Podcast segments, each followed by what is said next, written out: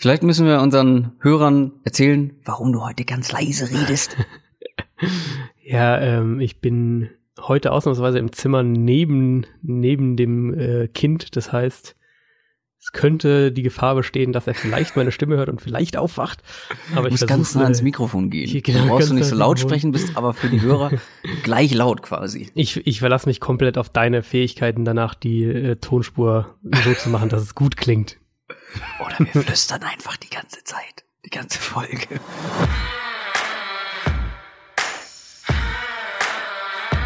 Down, Set, Talk. Der Football-Podcast mit Adrian Franke und Christoph Kröger.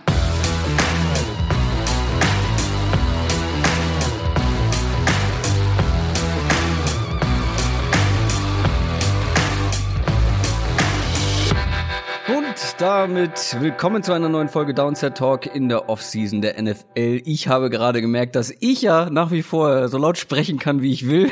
Und das werde ich auch komplett ausnutzen. Eine neue Folge mit mir, Christoph Kröger und mit Adrian Franke. Einen wunderschönen guten Tag. Der Draft ist rum. Wir haben ausführlich drüber gesprochen. Die Free Agency ist zumindest im Großen und Ganzen rum. Da kann zwar noch so das ein oder andere passieren. Es gibt auch noch ein paar Spieler, die zu haben sind. Über die werden wir auch noch ganz am Ende der Folge sprechen. Aber trotzdem haben wir uns gedacht, es ist Zeit, mal so die ersten kleinen Off-Season-Gewinner und Verlierer zu küren, beziehungsweise bloßzustellen. Darüber werden wir hauptsächlich heute sprechen. Jeder hat drei Gewinner, drei Verlierer. Wir haben uns zum Glück abgesprochen, damit es keine Doppelung gibt. Und es ist auch mal Zeit, Danke zu sagen, und zwar an alle neuen Special Team Mitglieder bei Patreon. Da kann man uns unterstützen und das haben in den letzten Wochen und Monaten immer, immer mehr Leute getan. Vielen, vielen Dank. Das werden immer mehr und es sind jetzt, glaube ich, schon mehr, als wir erwartet haben. Ja, auf jeden Fall. Vor allem innerhalb äh, dieser kurzen Zeit. Aber es ist wie immer auch Zeit für News aus der NFL. Auch wenn das heute sehr, sehr wenig sind um genau zu sein. Wir haben eine News, über die wir sprechen wollen. Und es ist eine nicht so gute. Denn es gibt mal wieder eine Verletzung zu verkünden. Ja, und, und äh, eine, die einen Spieler betrifft, den es ja nicht das erste Mal in der Offseason irgendwie erwischt hat, Jason Pierre-Paul ähm, von den Buccaneers hatte einen Autounfall letzte Woche schon. Das haben wahrscheinlich viele auch mitgekriegt.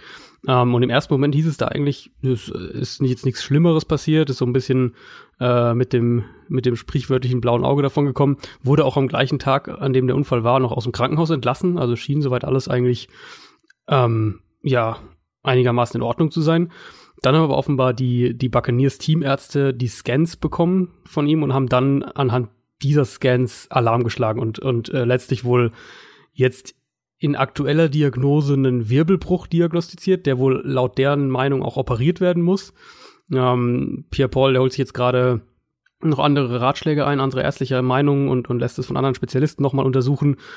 Die allgemeine Annahme, wenn er operiert werden muss, ist, dass er vermutlich rund fünf Monate allein die Reha-Zeit wohl beträgt. Also da würde er wirklich wenn nicht die ganze Saison, weil so eine so eine äh, so ein Wirbelbruch, der wohl auch, ich glaube, in, in Nackennähe oder sogar am Nacken ist, ähm, da musst du dich ja danach auch erstmal wieder nach der Reha nochmal noch mal zurückarbeiten, so ein bisschen, bis du wirklich wieder Football spielen kannst. Ähm, also der würde entweder die ganze Saison oder große Teile der Saison auf jeden Fall verpassen. Und das ist natürlich für Tampa Bay schon auch ein Problem. Also wenn man sich das Team anschaut, JPP wäre da der primäre Edge Rusher zumindest, wenn sie, ja, wenn sie Gerald McCoy behalten, was ja auch immer noch nicht so hundertprozentig klar zu sein scheint, dann wäre er zu, wahrscheinlich der, der Nummer zwei Pass Rusher auf jeden Fall. Ähm, sie haben im Draft in die Secondary investiert. Wir wissen alle, Todd Bowles, der, der neue Defensive Coordinator, blitzt sehr gerne. Das heißt, die, die jungen Cornerbacks da, die sie in der Secondary gedraft haben, gedraftet haben, ähm, Sean Bunting, Jamal Dean, so die, die beiden Jungs vor allem, die müssen dann echt auch früh früh liefern. Äh, sie haben Shaq Barrett in der Free Agency geholt, den hatte ich ja damals auch echt als, als eine der Under the Radar Verpflichtungen gelobt und, und, und sehe das auch immer noch als eine sehr gute Verpflichtung. Aber wenn JPP da echt das ganze Jahr ausfällt oder, oder irgendwie bis November ausfällt, dann steht die Defense halt schon echt wieder auf ziemlich wackeligen Füßen.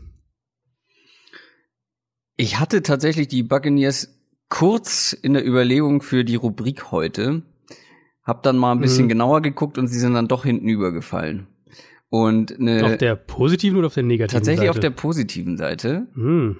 Ähm, aber ich bin halt so die Teams, die ich eh im Kopf hatte, durchgegangen und dann sind sie bei genauerem Hinschauen hinten übergefallen. Du hast äh, die McCoy-Geschichte angesprochen. Das ist auch noch was, wo wir ein Auge drauf haben mhm, müssen, ja. äh, wenn einfach mal der beste Spieler der Defense vielleicht nicht spielt. Ähm, und JPP wäre da natürlich, ähm, wie du schon gesagt hast, ja. ein erheblicher Verlust in einer Defense, die ähm, ja auf jeden Fall drauflegen muss im Vergleich zu letztem Jahr. Vorsichtig ja, definitiv, ausgedrückt. Definitiv. Also ich, ich würde jetzt auch behaupten, wenn das mit JPP echt was Ernstes ist, also wenn das wirklich was ist, wo wir sagen, wo dann klar ist, er muss operiert werden, er fällt länger aus, dann könnte ich mir auch vorstellen, dass falls sie im Moment noch überlegen, McCoy zu traden oder zu entlassen oder wie auch immer, dass sie es dann nicht machen. Also die spielen natürlich eine unterschiedliche Position, mhm. aber deine beiden Leader und wichtigsten Spieler in der ähm, in der Front Seven und vor allem an der Defensive Line, die beide jetzt noch nach dem Draft abzugeben bzw. zu verlieren, das kann ich mir nicht vorstellen, dass sie das machen. Guck mal, und das war es auch schon von den News diese Woche. Ja, das ist, äh, ist nicht so viel. Also es wird jetzt natürlich, wir kommen jetzt Richtung Sommer. Ähm, wer uns jetzt schon seit letztem Jahr hört, der kennt es natürlich. Es gibt dann auch mal diese Wochen, wo es einfach nicht viel ist. Und oft ist es ja über den Sommer gut, wenn es nicht viele News ja, gibt. Sommerloch. Kommen wir zur Hauptrubrik des Tages. NFL Review. Wie angekündigt, werden wir heute aus unserer Sicht den ein oder anderen Gewinner küren oder auch mal schauen, wer hat nicht so gut ausgesehen, wer hat sich in unseren Augen durch den Draft und durch die Free Agency am meisten verbessert oder eben verschlechtert, zumindest auf dem Papier. Kann natürlich immer sein, dass es junge Spieler gibt, die einen Schritt nach vorne machen und plötzlich aus einer ja auf dem Papier nicht so guten Defense auf einmal eine deutlich bessere Defense machen. Ähm, ich habe tatsächlich in dieser ganzen Rubrik, sei es Gewinner und Verlierer, nur drei Teams gehabt, wo ich gesagt hätte, okay, das ist für mich ein klarer Verlierer oder ein klarer Gewinner. Echt? Bei allen anderen ah, war ich okay. so, ja gut, es ist für mich schon ein Verlierer, aber ich kann verstehen, wenn man dagegen argumentiert und wo ich auch ja. sage, okay, da gab's ein, bei den Gewinnern zum Beispiel, kommen wir gleich zu, gibt so ein paar, wo ich sage, mh, mm, ja, da hat mir nicht jeder Move besonders gut gefallen, ja, aber insgesamt war es dann doch ein Gewinner. Ja. Wie war es bei dir? Witz, witzigerweise ging's, ähm, hatte ich den Gedanken bei zwei von deinen drei Gewinnern auch, dass ich dachte so, also ich sehe, was du meinst, mhm. ähm, was dir gefällt, aber ich hätte sie aufgrund eben dieser Moves, die mir halt auch nicht so gefallen haben, hätte ich sie da nicht mit reingepackt.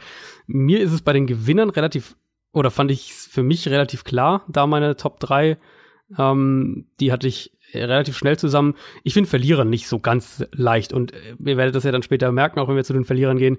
Verlierer heißt jetzt nicht, das sind jetzt die drei schlechtesten Teams der Liga, nein, nein, sondern nein, das heißt eben mehr, was haben die in dieser Offseason aus ihren Möglichkeiten gemacht, was haben sie ja, mit vielleicht ihrem Titelfenster, das vielleicht gerade offen ist, gemacht und so weiter. Deswegen fand ich Verlierer so ein bisschen schwammiger vielleicht am ehesten zu sagen. Gewinner aber war für mich dann letztlich doch relativ deutlich und ich äh, bin sehr auf die äh, auf die ähm, sehr gespannt, was du zu meinen zu meinen Fragezeichen zu deinen zu zwei deiner drei Gewinner sagst. Wahrscheinlich, ja, hast du recht, aber nicht so hoch gewichtet. Äh, wir werden sehen. Ähm, wir fangen mit den Gewinnern an. Habe ich mir so gedacht. Mhm. Und wir machen das Ganze abwechselnd.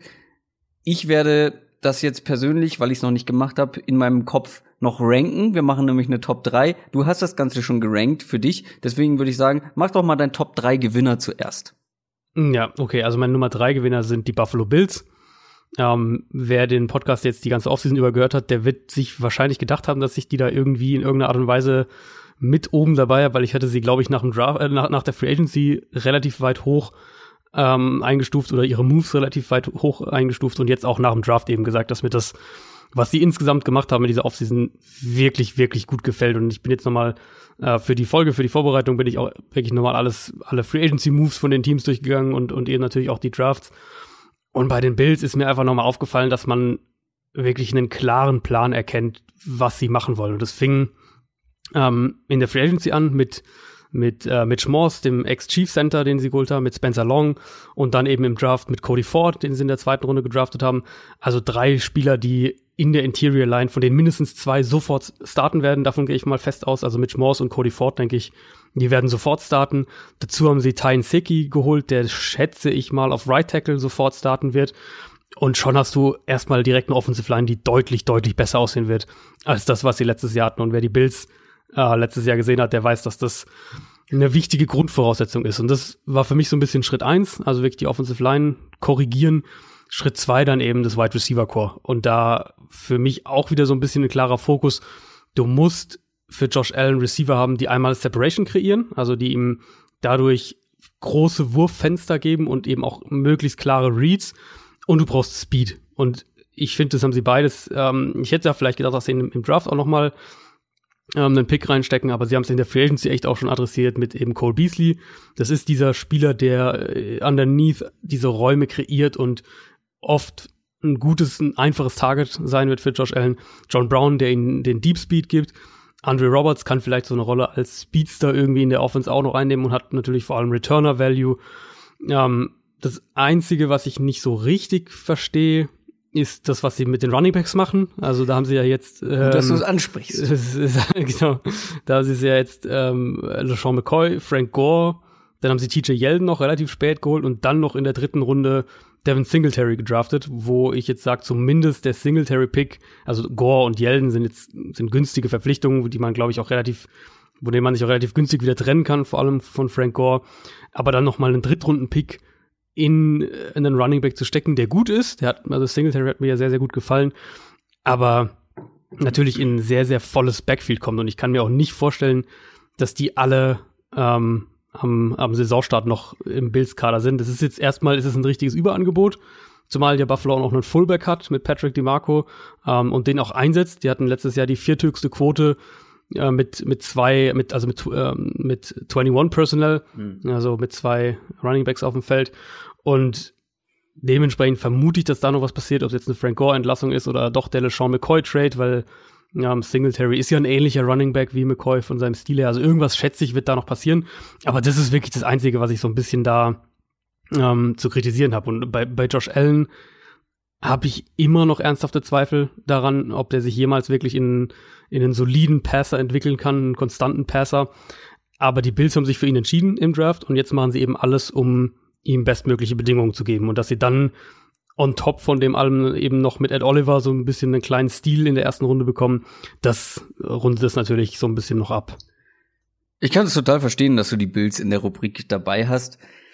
Bei mir und den Bills, ich habe das glaube ich schon mal irgendwann angesprochen. Das ist so momentan so ein Roster. Genau, nach der Free Agency haben wir ja auch schon mal über sie gesprochen. Mhm, ja, das ist für mich momentan so ein Roster, so das absolute Mittelmaß, der absolute Mittelmaß-Roster im Prinzip. Das mit so Verpflichtungen wie John Brown und Cole Beasley und so, denke ich immer, ja, das sind echt solide Spieler. Bestimmt was in unserer mhm. Folge, die solide hieß. ähm, wahrscheinlich. So richtig solide alles, ne? Ja, Aber ja. es hat dann irgendwie nicht für mich gereicht, die sowohl als Free Agency Gewinner oder jetzt auch als Off-Season Gewinner mit reinzunehmen. Ich finde das gut, was da passiert. Was ich halt auch nicht so richtig verstehe, ich hätte mir noch einen Wide Receiver Pick gewünscht, vor allem mhm. in der dritten Runde zum Beispiel statt Devin Singletary.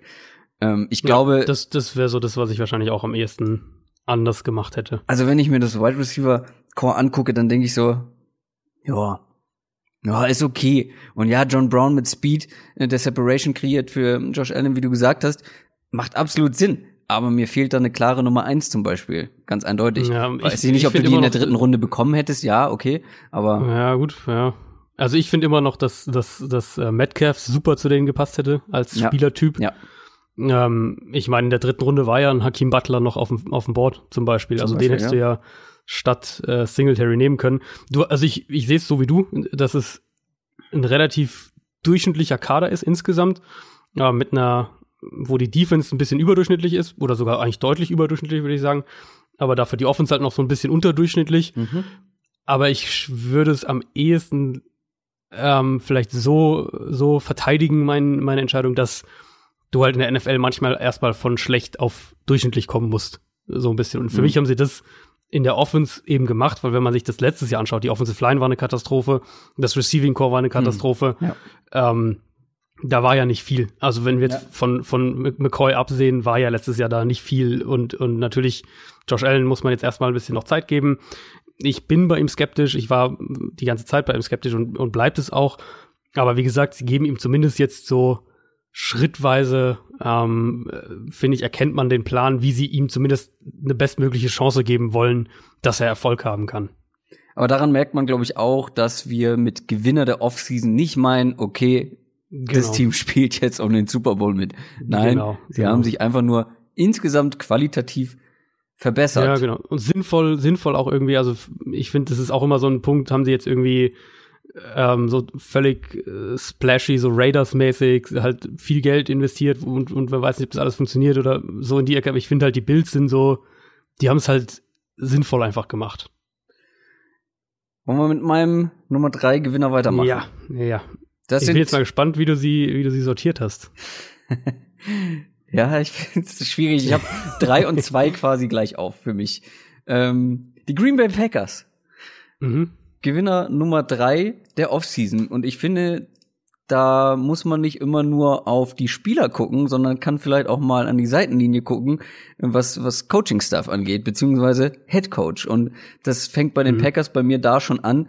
Ähm, ob das jetzt mit LaFleur funktioniert, weiß man natürlich nicht. Ist natürlich ein Fragezeichen. Aber ich glaube, jeder hat gesehen, im letzten Jahr vor allem, dass es da mal frischen Wind brauchte, dass das nicht mehr funktionieren konnte zwischen den beiden, zwischen McCarthy und Aaron Rodgers. Ähm, und das war schon der erste Move, wo ich gesagt habe, ja, endlich. So. Mhm. Was dann den Roster angeht, ähm, ich wollte ja unbedingt, dass sie investieren.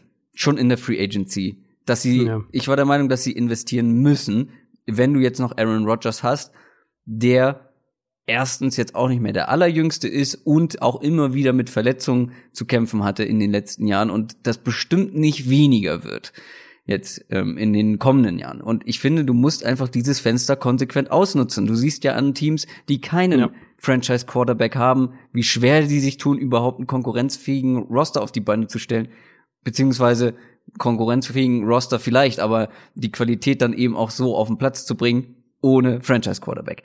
So, sie haben investiert und das fand ich natürlich auch sehr gut.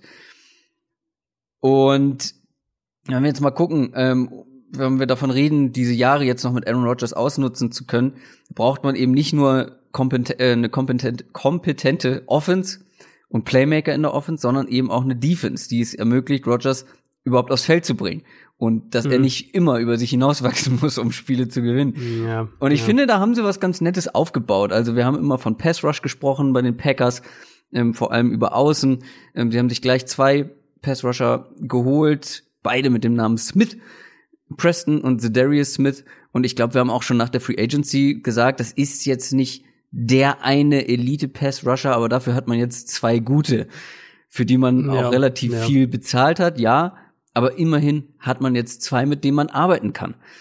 Dann haben sie zwei neue Safeties ähm, mit Adrian Amos und dann im Draft Donald Savage das kann, glaube ich, ein ganz unangenehmes Safety-Duo werden. Sind zumindest zwei, die ich individuell sehr mag. Also der eine mit Amos so als klassische Absicherung, der andere kann vielleicht, jetzt vielleicht noch nicht das erste Jahr, im ersten Jahr, aber kann kurz oder lang richtig guter defensiver Playmaker werden. Zumindest hat er das Potenzial. Dann sind wir beide keine großen Fans vom Russian Gary Pick gewesen, weil sehr früh. Ähm, aber er könnte da gut reinpassen und es gibt dir vor allem mehr Tiefe und Qualität insgesamt, was die Defense angeht. Und offensiv, ja, da hat man vielleicht ein bisschen weniger gemacht, aber dann haben mir so Picks gefallen wie, wie der Jay Sternberger Pick. Den hatten wir ja auch letzte Folge mit als Pick, den ich sehr gut fand, den Tight End, Elton Jenkins, den O-Liner. Da hat man auch ein paar Needs adressiert. Ja, es gab Moves, die ich jetzt nicht so mega abgefeiert habe. Die wirst du vielleicht auch gleich noch ansprechen, wer weiß. Äh, und auf Wide Receiver fehlt, finde ich, so ein bisschen Qualität ja. immer noch neben Devontae ja. Adams. Jetzt, wenn man auch Randall Cobb verloren hat, hat man nicht wirklich mm, ersetzt, außer jetzt vielleicht mit Jay Sternberger, der eine ähnliche, eine ähnliche Rolle in der Offense übernehmen könnte. Aber insgesamt hat man sich, finde ich, vor allem defensiv qualitativ verbessert, wie ich finde, in der ganzen Offseason, sowohl in der Free Agency als auch im Draft. Und deswegen fand ich, gehören sie da schon rein. Als Gewinner für mich. Ja, also da, da lag auf jeden Fall klar der Fokus drauf. Ich glaube, das ist, äh, das ist jedem eigentlich schon mit der Free Agency klar geworden und dann haben sie auch ihre beiden Erstrunden-Picks noch ähm, in die Defense gesteckt. Ich, also, es gibt so zwei, drei Punkte bei den Packers, wo ich noch so ein bisschen, ja, wo ich noch ein bisschen unsicher bin. Also du hast, du hast äh, ganz am Anfang ja die, den Head Coach angesprochen mit Matt LaFleur, hast ja auch gesagt, ähm, wer weiß, ob es jetzt funktioniert ist. Zumindest mussten sie mal irgendwas machen, weil es mit McCarthy halt nicht mehr geklappt hat. Genau. Das sehe ich voll auch so. Also das sehe ich definitiv auch so. Aber es ist halt für mich echt auch eine Wildcard und davon hängt halt ja. total viel ab. Ja. Also im Endeffekt, wenn halt diese, wenn halt LeFleur Rogers nicht funktioniert, dann werden die halt auch keinen Erfolg haben. So klar kann man es, glaube ich, sagen. Das ist einfach so. Ähm, das ist so ein bisschen für mich auch wie natürlich nicht so extrem, aber so ein bisschen die abgeschwächte Form, Form von Arizona, die halt auch hohes Risiko gehen mit einem Headcoach und natürlich noch viel mehr Risiko auf, auf, auf Quarterback und auf allen möglichen anderen Positionen, aber wo es halt in beide Richtungen so ein bisschen gehen kann. Und, und LeFleur ähm, kommt natürlich aus dieser Shanahan-Schule und ich denke, davon wird er auch viel mitbringen. Das heißt, die Offense wird in den Grundlagen jetzt nicht krass anders sein, was die, was die Basics einfach angeht. Also wird auch West Coast geprägt sein. Ähm, ich erwarte deutlich mehr Play-Action beispielsweise. Ich erwarte, dass, dass sie ähm, das Spiel für Rogers leichter machen, kann man es, glaube ich, am ehesten sagen. Aber er weiß eben auch in den letzten Jahren und hat das jetzt auch in der Offseason schon mehrfach betont, war er sehr runlastig. Und ich, ich, ich persönlich sehe halt den Sinn nicht so wirklich dahinter, wenn du Aaron Rodgers hast, eine runlastige Offense zu spielen. Deswegen, da muss man auch mal schauen, wie das so funktioniert. Und dann, du hast die Receiver angesprochen, das wäre für mich so nach der, der Headcoach-Frage, die nicht unbedingt eine Kritik ist, sondern für mich halt einfach eine Wildcard, die halt in beide Richtungen gehen kann. Ähm, sehe ich halt bei den Packers schon so ein bisschen äh, so ein bisschen die, die Frage, ob das, was sie da auf Receiver offensichtlich hervorhaben, nämlich auf die, auf die jungen Spieler, vor allem die drei, die sie letztes Jahr gedraftet haben mit, mit Jimon Moore und, und Waldes Scantling und St. Brown, auf die drei eben zu vertrauen, dass sie den nächsten Schritt machen können. Aber da ist halt potenziell echt eine Riesenlücke hinter Devante Adams. Mhm. Und das kann dann in so einer Offense, gerade eben mit einem Quarterback wie Aaron Rodgers, der ja auch selbst viel von seinen Receivern verlangt, kann das dann schon ähm, ein Problem sein. Die Defense, denke ich auch, die Defense wird besser sein. Ja, du, die Pass Rusher hast ja gesagt, äh, Preston Smith, Darius Smith, das sind im Prinzip zwei Nummer zwei Pass Rusher, ähm, wo sie halt dann versuchen werden, dass die zusammen quasi äh, zusammen als Duo besser sein können, als sie als einzelne Spieler sind. Sie haben die, die Spieler in der Interior Line und im Interior Pass Rush mit Kenny Clark, mit Mike Daniels und dann jetzt auch mit Rashawn Gary. Da ist schon die Qualität. Linebacker ist für mich noch so ein schon noch so ein bisschen Fragezeichen. Und dann die Secondary sollte eigentlich gut sein. Also die haben sehr, sehr viel in Cornerback investiert in, in den letzten drei Drafts jetzt. Also das, dieses Jahr nicht, aber die zwei davor. Ähm, Safety bin ich noch so ein bisschen gespannt, wer wirklich den Free Safety spielt. Also ob es den überhaupt gibt in, in der Mike Patton Defense oder ob es da, ob sie es da so ein bisschen versuchen, äh, äh, sehr flexibel zu handhaben, weil ein also so einen klaren Free Safety sehe ich jetzt da nicht eigentlich in dem Team. Aber die Defense wird auf jeden Fall besser sein. Und dann kommt man letztlich halt immer wieder zu dem zurück. Funktioniert die Matt LaFleur, Aaron Rodgers äh, Geschichte?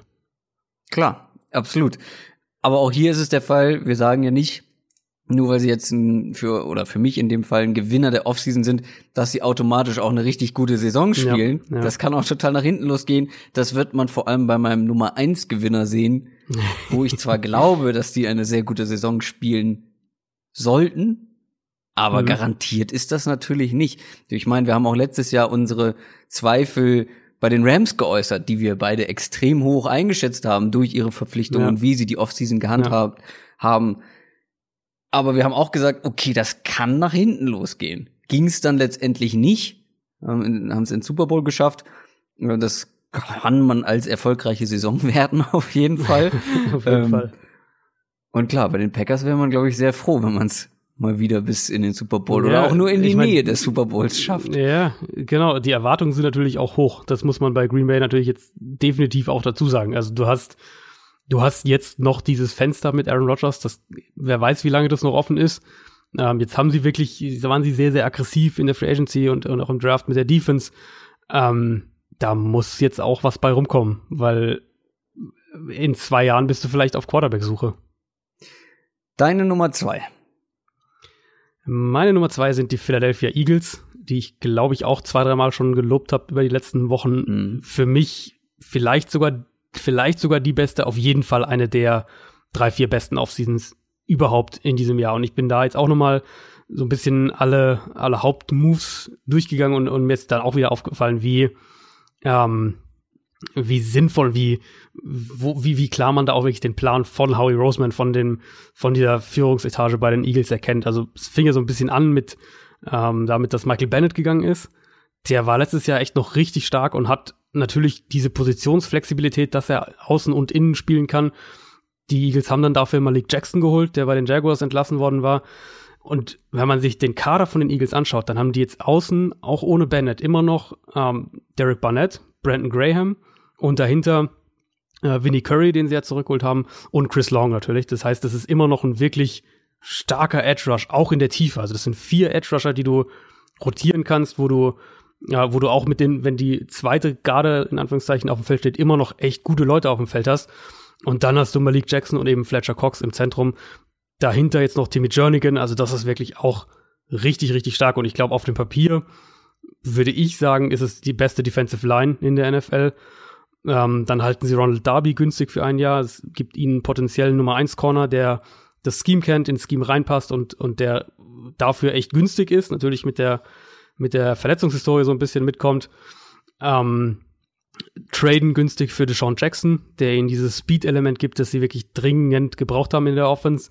Finden dann noch im Draft äh, den Nachfolger für Jason Peters mit Andre Dillard, was wahrscheinlich die größte Baustelle war und ähm, wenn, wenn das, wenn die, wenn die deine Left Tackle Nachfolge sozusagen die größte Baustelle ist, dann hast du schon mal ein ziemlich gutes Team zusammen. Und für mich ist es tatsächlich auch, kannst du ja gleich mal sagen, wie du es siehst, aber für mich ist es der kompletteste Kader in der NFL, den die Eagles haben.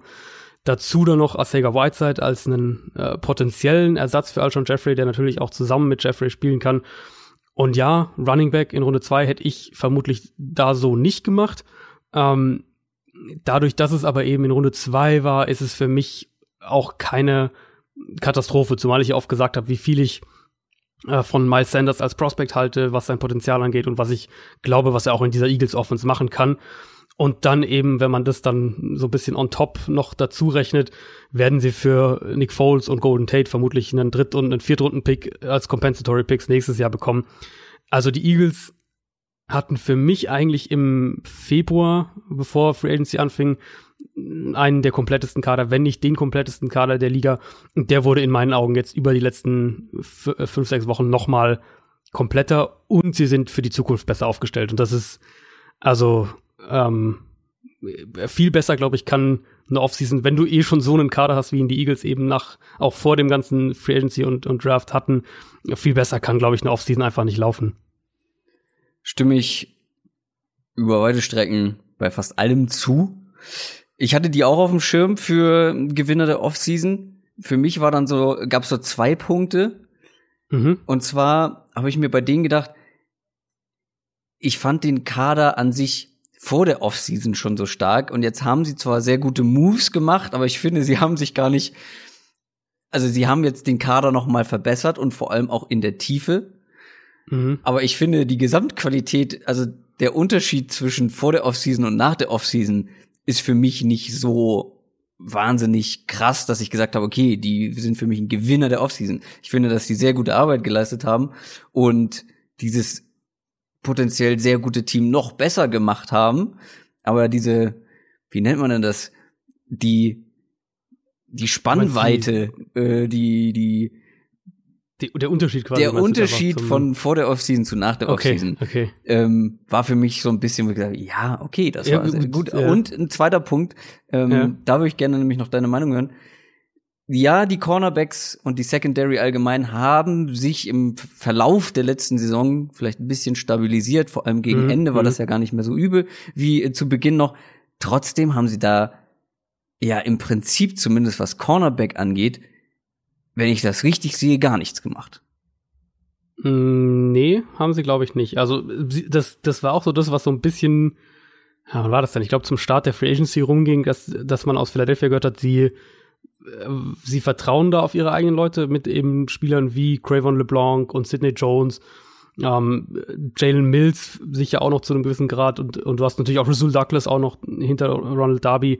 Also sie vertrauen da auf ihre eigenen jungen Leute, von denen ja auch viele aus dem äh, 2017er Draft kommen und, und äh, Jalen Mills 2016 dann noch, also ähm, noch junge Spieler sind hätte man sicher adressieren können. Ich glaube, ihr Move war halt gewissermaßen Ronald Darby zurückzuholen. Der war ja Free Agent und war ja auch auf dem Markt und dann haben sie ihn ja nach ein paar Tagen, glaube ich, ähm, haben sie sich dann mit ihm wieder geeinigt. Ich glaube, das war so der einzige, das einzige, was mhm. sie auch gezielt machen wollten. Also mein Eindruck war tatsächlich, sie wollten da auf die auf die jungen Leute, die sie, die sie haben, weiter vertrauen und denen weiter die Chance geben, um diesen positiven Trend eben, den du auch gerade angesprochen hast von der letzten Saison, um den quasi fortzusetzen. Und da sehe ich auch so, dass da ein gewisses Risiko dabei ist, wenn wir gerade an die erste Hälfte ungefähr der letzten Saison denken, wie anfällig die Eagles mhm. da in der Secondary waren. Aber ähm, also es ist, ein, es ist ein Risiko dabei, auf jeden Fall. Aber ich könnte mir vorstellen, dass dieser positive Trend sich da auch fortsetzt und dass wir da, dass wir da echt auch eine ähm, eine, vielleicht keine spektakuläre, aber eine, eine gute Secondary sehen. Und die Eagles Defense ist ja, jetzt unter Jim Schwartz insbesondere, ist ja über den Pass Rush, über die Front Four aufgebaut. Und wenn die funktioniert konstant, dann ist eben die Theorie, dass du natürlich die, die Secondary damit auch ein bisschen entlastest. Da gibt es gerade eine ganz, äh, äh, ich weiß nicht, ob du das mal irgendwie auf Twitter drüber gestolpert bist, da gibt es gerade eine ganz heiße Debatte ähm, zwischen Analytics und Scouts und allen möglichen und früheren äh, NFL-Verantwortlichen, was wichtiger ist, Pass Rush oder Secondary. Wir hatten da ja im Podcast, glaube ich, auch ein, zwei Mal drüber gesprochen. So die, so mein Stand in dem ganzen Diskurs so ein bisschen ist im Moment, dass ähm, eine, eine, eine Elite Secondary eine größere Auswirkung auf, äh, auf über Sieg und Niederlage hat. Also eine größere, eine Elite Secondary erhöht deine Chance, Spiele zu gewinnen. Aber eine Elite, eine Elite Path Rush ist konstanter. Wieso kann man es, glaube ich, am ehesten zusammenfassen? Also wenn du ähm, einen Elite Path Rush hast, dann ist die Chance höher, dass der auf die ganze Saison betrachtet dir eben eine sehr hohe Baseline gibt, so nenne ich es jetzt mal.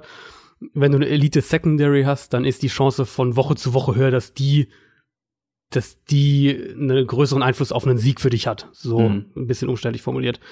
Und die Eagles sind halt nun mal philosophisch und, und wie sie das Team zusammengestellt haben, sind eben über die Front Four zusammengebaut oder aufgebaut und die, das ist der Kern der Defense und die muss halt funktionieren. Und wenn die funktioniert, und ich meine, letztes Jahr hat sie funktioniert, die Secondary wäre trotzdem ein Problem. Das heißt, die Front Four muss funktionieren, aber du musst eben auch von der Secondary diesen nächsten Schritt ähm, bekommen. Und, und das ist so ein bisschen das, was man, wo man auf sich selbst setzt, auf seine eigenen Coaches und Spielerentwicklung. Und äh, sehe ich so wie du, das ist ein gewisses Risiko. Aber insgesamt, ich meine, es gibt keinen perfekten Kader in der NFL. Insgesamt äh, sehe ich da, dass sie, dass sie einfach auch echt viel richtig gemacht haben in dieser Offseason. Und äh, du hast natürlich recht, die, die, äh, die, die Spannweite von letzter, letzter Saison zu dieser Saison kann nicht so groß sein, weil das Team letztes Jahr schon so gut war. Aber für mich ist dann eben die Qualität, einmal das Team zusammenzuhalten und sich dann gleichzeitig für die Zukunft aufzustellen. Und ich finde, das haben sie eben mit Zusammenhalten mit eben Spielern wie äh, Brandon Graham, den sie gehalten haben, wie äh, Ronald Darby, wie eben ähm, Deshaun Jackson, den sie geholt haben natürlich, aber dann auch eben in die Zukunft investieren mit den Compensatory Picks, die sie haben werden, mit einem Andre Dillard. So finde ich, ist als, als ein Team, was eben schon so ein bisschen alles hat, mehr oder weniger. Ja, so musst du dann eine Offseason eben angehen. Ich finde immer diese ganzen, äh, du bist ja, du machst da ja auch sehr gerne mit bei diesen Diskussionen, was ist wichtiger, ne, Front Seven oder ja, Pass Rush ja. und oder Secondary. Ich komme am Ende trotzdem immer zu der Theorie von Daniel Jeremiah, beziehungsweise von dem habe ich sie mal aufgeschnappt, dass du halt einfach Playmaker brauchst auf den wichtigsten Positionen, auf den Schlüsselpositionen. Wenn mhm. du wenn du zwei Playmaker im Pass Rush hast und zwei Playmaker, zwei richtig gute Spieler in der Secondary, dann hast du schon, hast du schon was richtig Gutes. Und ja klar, die anderen Spieler dürfen nicht komplette Grütze sein, ist klar. Aber wenn du, wenn du halt eben diese, diese Playmaker im Team hast, ähm, kannst du was Gutes auf die Beine stellen. Lirum Larum, ich werde auf jeden Fall einen sehr genauen Blick diese Saison auf Cornerbacks haben, wie ja, äh, ein Jalen Mills, wie ein Sidney Jones, wie ein Crevon LeBlanc. Ja. Ja. die werde ich ganz genau im Auge haben, ja, weil ja, ich sehe es dann doch noch ein bisschen kritischer vielleicht, aber natürlich, junge Spieler können, wie ich schon eingangs gesagt habe, junge Spieler, das darf man nicht unterschätzen, müssen sich entwickeln, können sich entwickeln und die können immer noch einen Schritt nach vorne machen, einen Schritt weiter machen in der Entwicklung.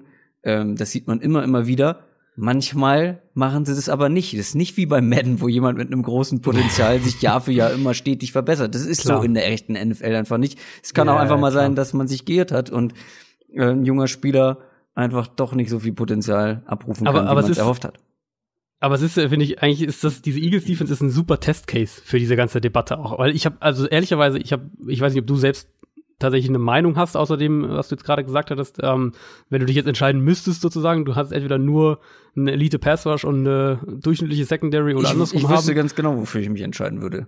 Was würdest du machen? Pass Rush. Weil je schneller okay. du beim Quarterback bist, desto eher kannst du, bin ich der Meinung, Klar. ich habe jetzt keine, ja. ich habe jetzt keine, ähm, mich da nicht in diese Statistiken einge, eingewuselt zu dem Thema, ähm, aber ich bin der Meinung, zumindest in meinem Kopf, wenn du einen schnellen Pass Rush hast oder einen richtig starken Pass Rush hast, der schnell beim Quarterback ist, beziehungsweise den Quarterback schnell unter Druck setzt, ähm, dass dann eine Secondary eher noch die Chance hat, die Passempfänger verteidigen zu können. Trotzdem glaube ich, dass du auf allen Ebenen natürlich eine gewisse Qualität mitbringst, weil sobald du eine, ein qualitatives Loch irgendwo in deiner Defense hast, dann wissen gegnerische Coaches das eiskalt auszunutzen. Und dann kommt auch noch hinzu, wenn du, wenn du, ja, wenn du einen viel laufenden Quarterback hast, der einem Pass Rush, egal wie gut er ist, immer ausweichen kann, dann hast du da auch mhm. ein Problem. Dann brauchst du eine gute Front Seven insgesamt, brauchst du gute Linebacker, brauchst du ein gutes Second Level, um das irgendwie aufhalten zu können. Also, ich finde, das ist, ist immer eine, das ist immer eine, ja. also ich finde, das kann man so schwer im Vakuum betrachten, weil das ist ja. immer auch eine Zusammenstellung der individuellen Fähigkeiten der einzelnen Spieler, der unterschiedlichen Qualitäten. Das ist immer eine individuelle Zusammenstellung. Bei jedem Team sieht das anders aus. Und das ist, finde ich, ganz schwer, so pauschal zu sagen. Es ist auch wirklich schwer. Also die, diese Debatte quasi, wie du gerade genau richtig gesagt hast, bewegt sich natürlich so ein bisschen im Vakuum und man versucht ähm, letztlich spielt es natürlich in gewisser Weise zusammen, aber die, der Versuch ist ja so ein bisschen rauszuarbeiten, was, ähm, was ist in Anführungszeichen wichtiger. Also ist es, ist es vielleicht mal, vielleicht kann man es so sagen, ist es wichtiger, dass deine Secondary drei Sekunden covern kann, oder ist es wichtiger, dass dein Pass Rush in 2,5 Sekunden zum Quarterback kommt. So, vielleicht kann ja. man so ein bisschen sagen, weil das ist ja so ein bisschen, die, wie sich die NFL auch entwickelt. Also die NFL entwickelt sich ja immer mehr eben hin zu diesen extremen Kurzpass-Offenses, viel mit, mit ähm, Quarterback wird den Ball halt schon nach zwei Sekunden los und wenn deine Offensive Line nicht wirklich totaler Crap ist, dann hält sie halt auch zwei Sekunden den, den Pass Rush weg. Und das war ja so das, was wir beispielsweise im ähm, im Patriots Chargers Playoff Spiel gesehen haben, wo die Chargers ja wirklich mit einem starken Pass Rush kamen, aber halt einfach nicht an Brady rankamen, weil der Ball halt nach zwei Sekunden weg war. Und das ist diese und ich, was ich, also was ich gerade eben äh, mein, noch sagen wollte, ich habe selbst im Moment da keine Meinung wirklich. Also ich verfolge so diesen Diskurs echt gespannt und und bild mir natürlich auch eine eigene Meinung und hab, hab mehrere Ideen im Kopf und mehrere Theorien im Kopf, aber so wie sich die NFL im Moment entwickelt, was die Offenses angeht, also Offenses äh, immer mehr, wie gesagt, Kurzpassspiel, wir sehen jetzt immer mehr auch, und es wird natürlich jetzt in der neuen Saison noch mehr, schätze ich, kommen, ähm, Spread-Formationen, wirklich die Defense ganz arg in die Breite ziehen, damit du ähm, klare Reads, klare Matchups für den Quarterback, Quarterback hast, damit er den Ball auch schnell loswerden kann, was den Pass Rush natürlich erschwert. Und auf der anderen Seite auch zu sehen, wie sich Defenses entwickeln. Und da sehe ich vor allem, wenn ich auf die Patriots letztes Jahr schaue, aber auch so ein Team wie Ravens defensiv letztes Jahr, da sehe ich eben, wie dass du viel mehr noch machen kannst, wenn deine Stärke aus der Secondary kommt.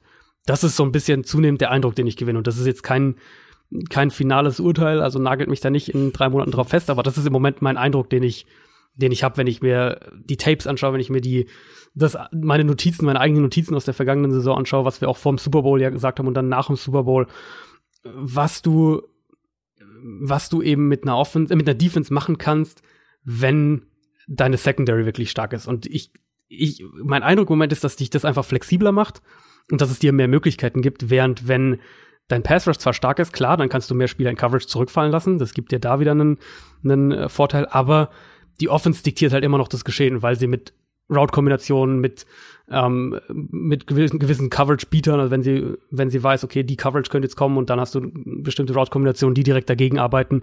Jede Offense hat Man-Beater, also um Man-Coverage zu schlagen.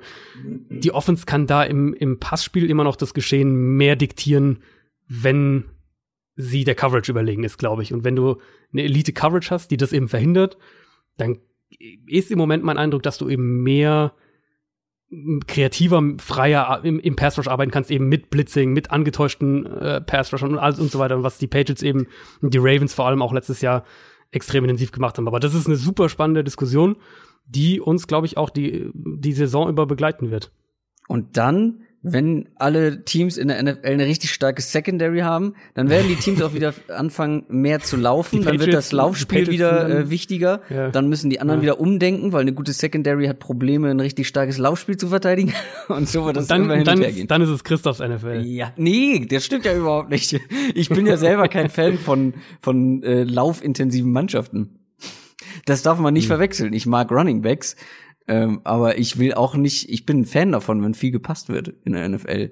Ich bin kein ja, Fan ja, von die dieser Theorie, alten, von dieser alten NFL. Also wenn man sich so alte Dokus ja, von früher anguckt. Das ist brutal es, teilweise. Oh, das ist so lame. nee, nee, nee. Ähm, ich mag vor allem Running Backs in der modernen, passlastigen NFL, die halt auch im Passspiel mhm. involviert sind, aber dann auch mal laufen können. Lirum Larum. Ja, ja. Das habe ich schon das zweite Lass Mal. Weitermachen, ja, habe ich schon das zweite Mal heute gesagt. Kommt von Stromberg, glaube ich. Meine Nummer zwei, stimmt, ja. San Francisco 49ers. Ähm, auch hier sind ist vielleicht für mich nicht nur die Off-Season Transactions und Moves, die man da gemacht hat in San Francisco, sondern manchmal sind es auch Langzeitverletzte, die wieder zurückkommen und äh, ein Team in der Off-Season auf ein anderes qualitatives Level heben insgesamt sehe ich halt bei den 49ers unterm Strich eine verbesserte Offense und eine verbesserte Defense. Und da habe ich mir gedacht, ja, müsste dann eigentlich auch ein Gewinner der Offseason sein. Klar, Jimmy Garoppolo, ähm, egal ob er jetzt der, der Messias ist für die 49ers oder nicht, besser als Nick Mullins ist er auf jeden Fall. Und das um Längen. Und das ist auf der wichtigsten Position. Das wird eine erhebliche Rolle spielen und die Mannschaft vor allem die Offense natürlich direkt besser machen. Dann kriegt man Jarek McKinnon zurück, das darf man auch nicht vergessen. Und damit hat man äh, dann im Backfield auch noch dazu sich Tevin Coleman geholt, wie ich finde, einen sehr, sehr guten Allrounder, der super in das System von Shanahan passt. Äh, die beiden waren ja auch in ähm, bei den Falcons äh, zusammen. Ja. Dann hat man das Wide Receiver Core erheblich verbessert, vor allem mit Rookies. Debo Samuel und Jalen Hurd und auch da musste unbedingt was passieren. Den Pass Rush natürlich erheblich verbessert, allen voran mit Nick Bosa und die Ford. Plötzlich hat man da, finde ich, eine ganz starke Edge in Sachen Pass Rush. Der Forrest Buckner noch dazwischen. Und auch hier bei dem Team, in dem Roster gibt's Lücken. Secondary äh, vielleicht ist immer so bei den 49ers, wo ich denke, äh, mm. das ist noch nicht so richtig äh, das, was man sich vielleicht vorstellt. Ich fand die Quan Alexander Verpflichtung nicht gut. Da haben wir, glaube ich, auch schon drüber gesprochen, ja. dass ich sowohl den Spieler nicht so gut finde wie einige andere und er in meinen Augen viel zu teuer bezahlt wurde. Ich finde aber, sie haben sich durch diese Off, äh, durch diese Off-Season auf beiden Seiten eben qualitativ verbessert und deshalb gehören sie halt für mich in diese Rubrik mit rein. Ich habe witzigerweise, ich habe eben, ist mir eben aufgefallen, dass ich, dass die Niners für mich so ein bisschen die zwei Fragezeichen, die du bei meinen, oder die ich auch selbst bei meinen beiden Gewinnern bisher hatte, ähm, ein klein wenig irgendwie vereinen. Nämlich einmal die Secondary, wo ich jetzt, wie ich sagen würde, da dachte ich, dass sie wirklich was machen, auch früh im Draft. Haben sie ja, ich glaube, komplett ignoriert, zumindest was den, äh, was die ersten vier, fünf Runden angeht. Ja. Äh, wo ich wirklich gespannt bin, ob ein Spieler wie Akello Witherspoon, ob der äh, da nochmal die Kurve nach oben kriegt. Ähm, von dem haben sie ja eigentlich sehr, sehr viel gehalten. Dann letztes Jahr echt Probleme gehabt und generell die Secondary ja sehr, sehr anfällig gewesen. Ähm, es gibt noch Spieler auf dem Markt, die ich mir vorstellen könnte, die da Sinn machen. Kommen wir später noch dazu. An sich natürlich hast du vor allem recht, was den Edge Rush angeht. Das war ja über Jahre ein Thema in San Francisco. Ich habe auch immer wieder gesagt, wenn, äh, wenn die Defense Edge Rusher bekommt, dann kann die echt gut sein. Vor allem natürlich die Front.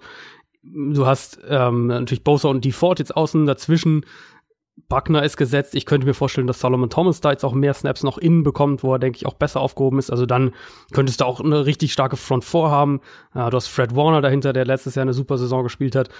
Richard Sherman so ein bisschen als der Fixpunkt in der Secondary, aber da um ihn herum ist es schon, also in meinen Augen schon ziemlich wackelig. Und ich, ich glaube, dass da 49ers-Fans auch sich gewundert haben, dass das so gar nicht adressiert wurde, generell, äh, jetzt auch im Draft und auch in der, auch in der Free Agency. Ähm, da muss man, muss man einfach mal schauen. Also, äh, sie haben jetzt auch im, im Backfield ein Überangebot mit Tevin Coleman, mit McKinn, mit, mit Breeder.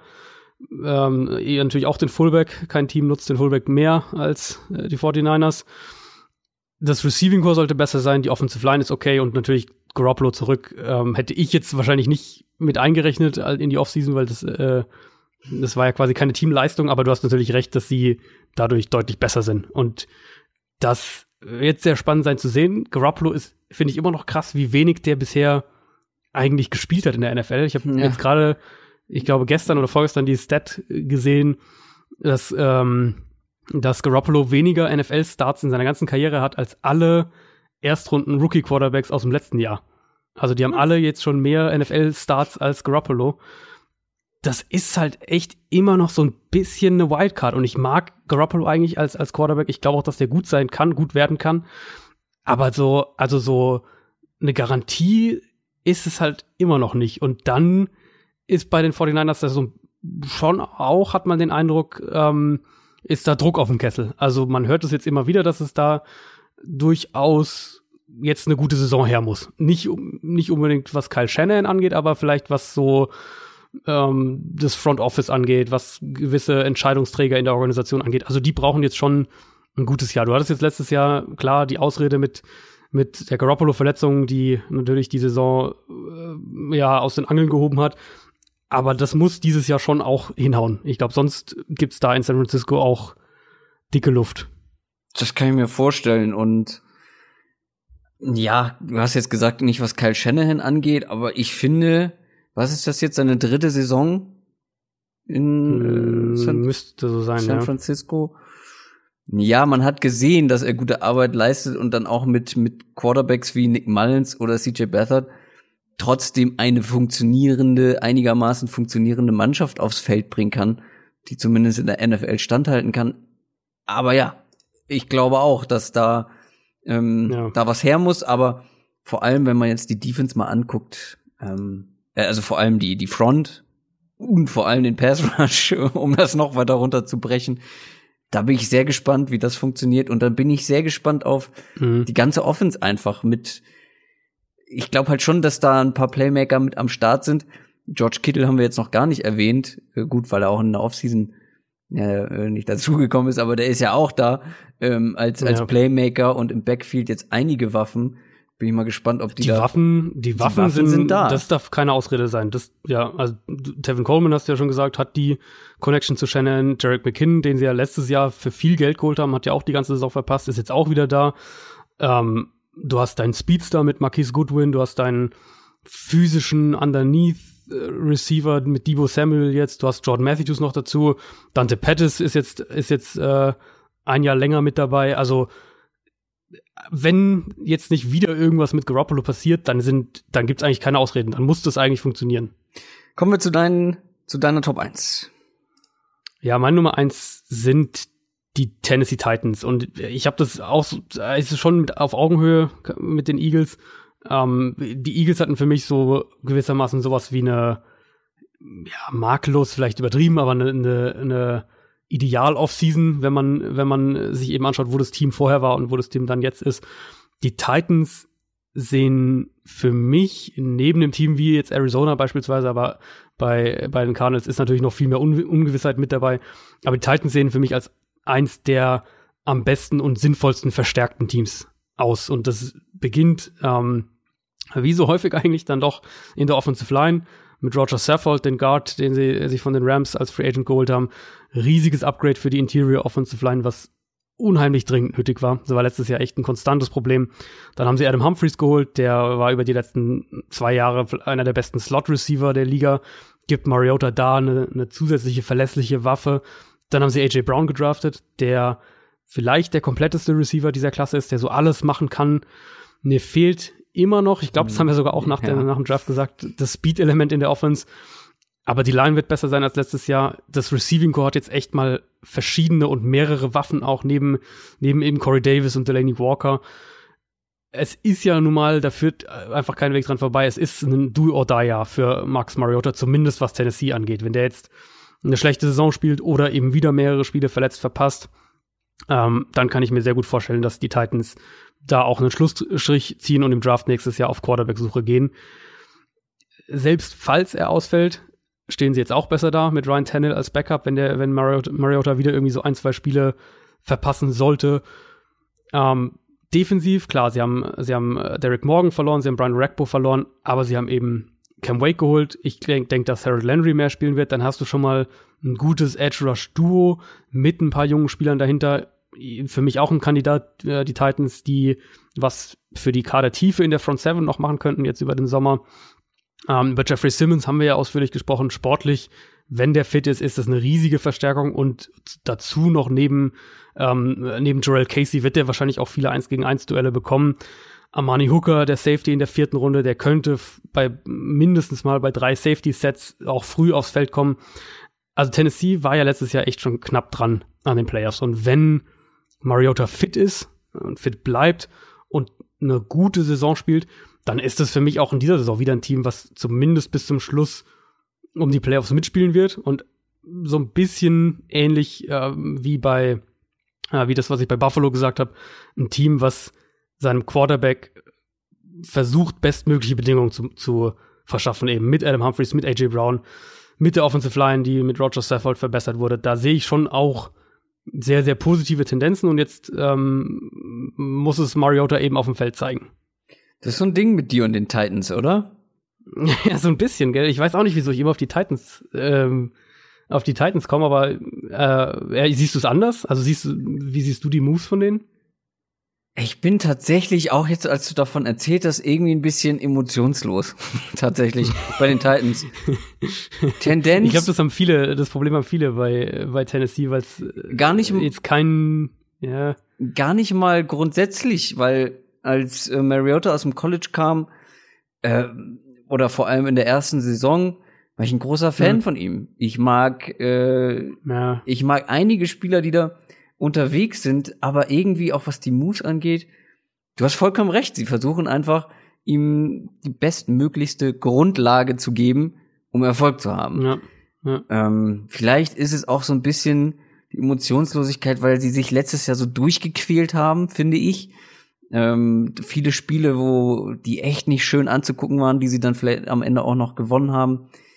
Hm. Und ja, dieses Explosivitätselement äh, in der Offense im Receiver Core, ja, AJ Brown ist sehr schnell.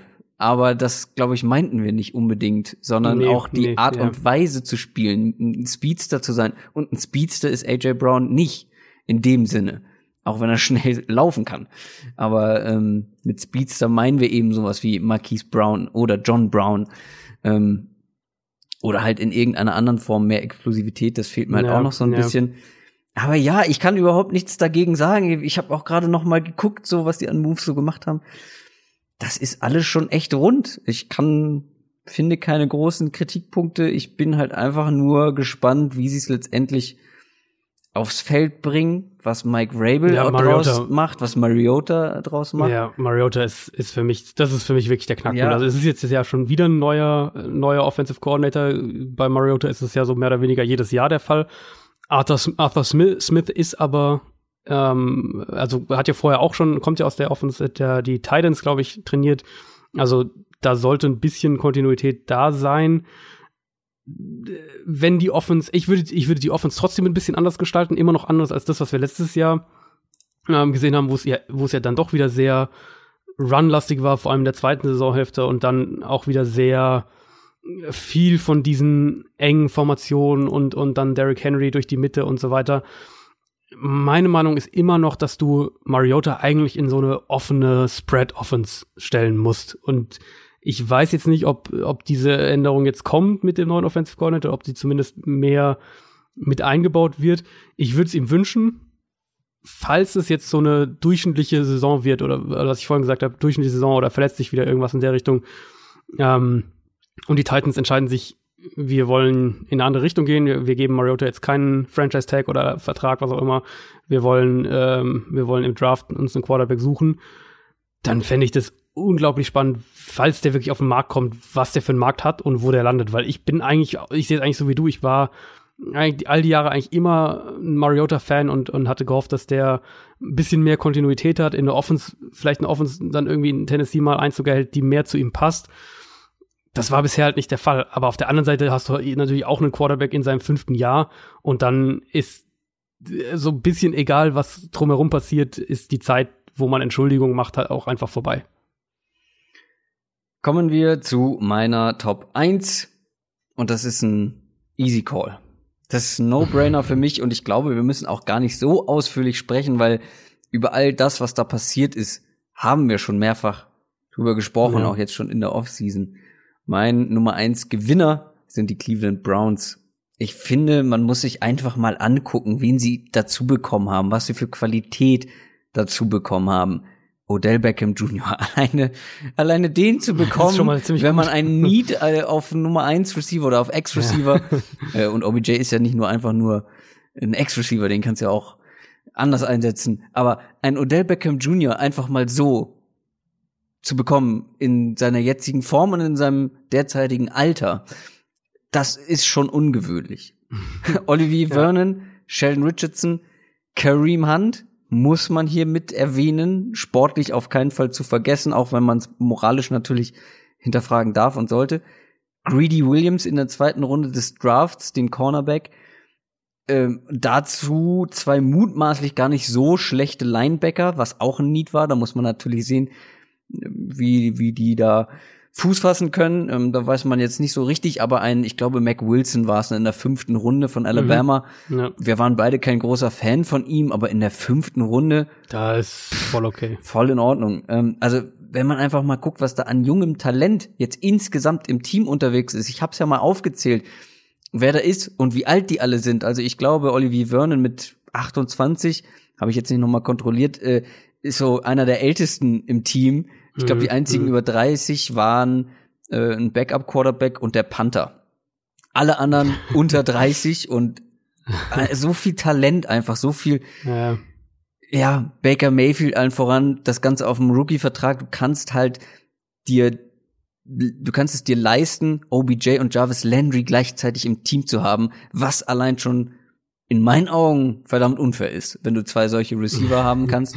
Plus, Higgins zum Beispiel oder Callaway, die als dritter Receiver voll in Ordnung. Ich habe immer gesagt, ja, das ist beides für mich keine keine zweiten Receiver, wo ich sage, wo ich richtig mhm. viel Vertrauen drin hätte, aber als dritte Receiver, warum nicht? Dann noch ein David Njoku dabei. Äh, Im Backfield Nick Chubb, Duke Johnson, Kareem Hunt, die sind alle jung, talentiert, jung, talentiert und gut aussehend. Ähm, die O-Line ja, da hat man über die letzten ein, zwei Jahre vielleicht wichtige Leute verloren, aber ich finde, kannst du vielleicht auch noch mal gleich was zu sagen, kannst du besser einschätzen, finde ich immer noch voll okay, äh, würde ich es jetzt mal nennen. Und äh, dann noch mal auf die andere Seite des Balls kurz geguckt, auch da ist so viel Talent unterwegs.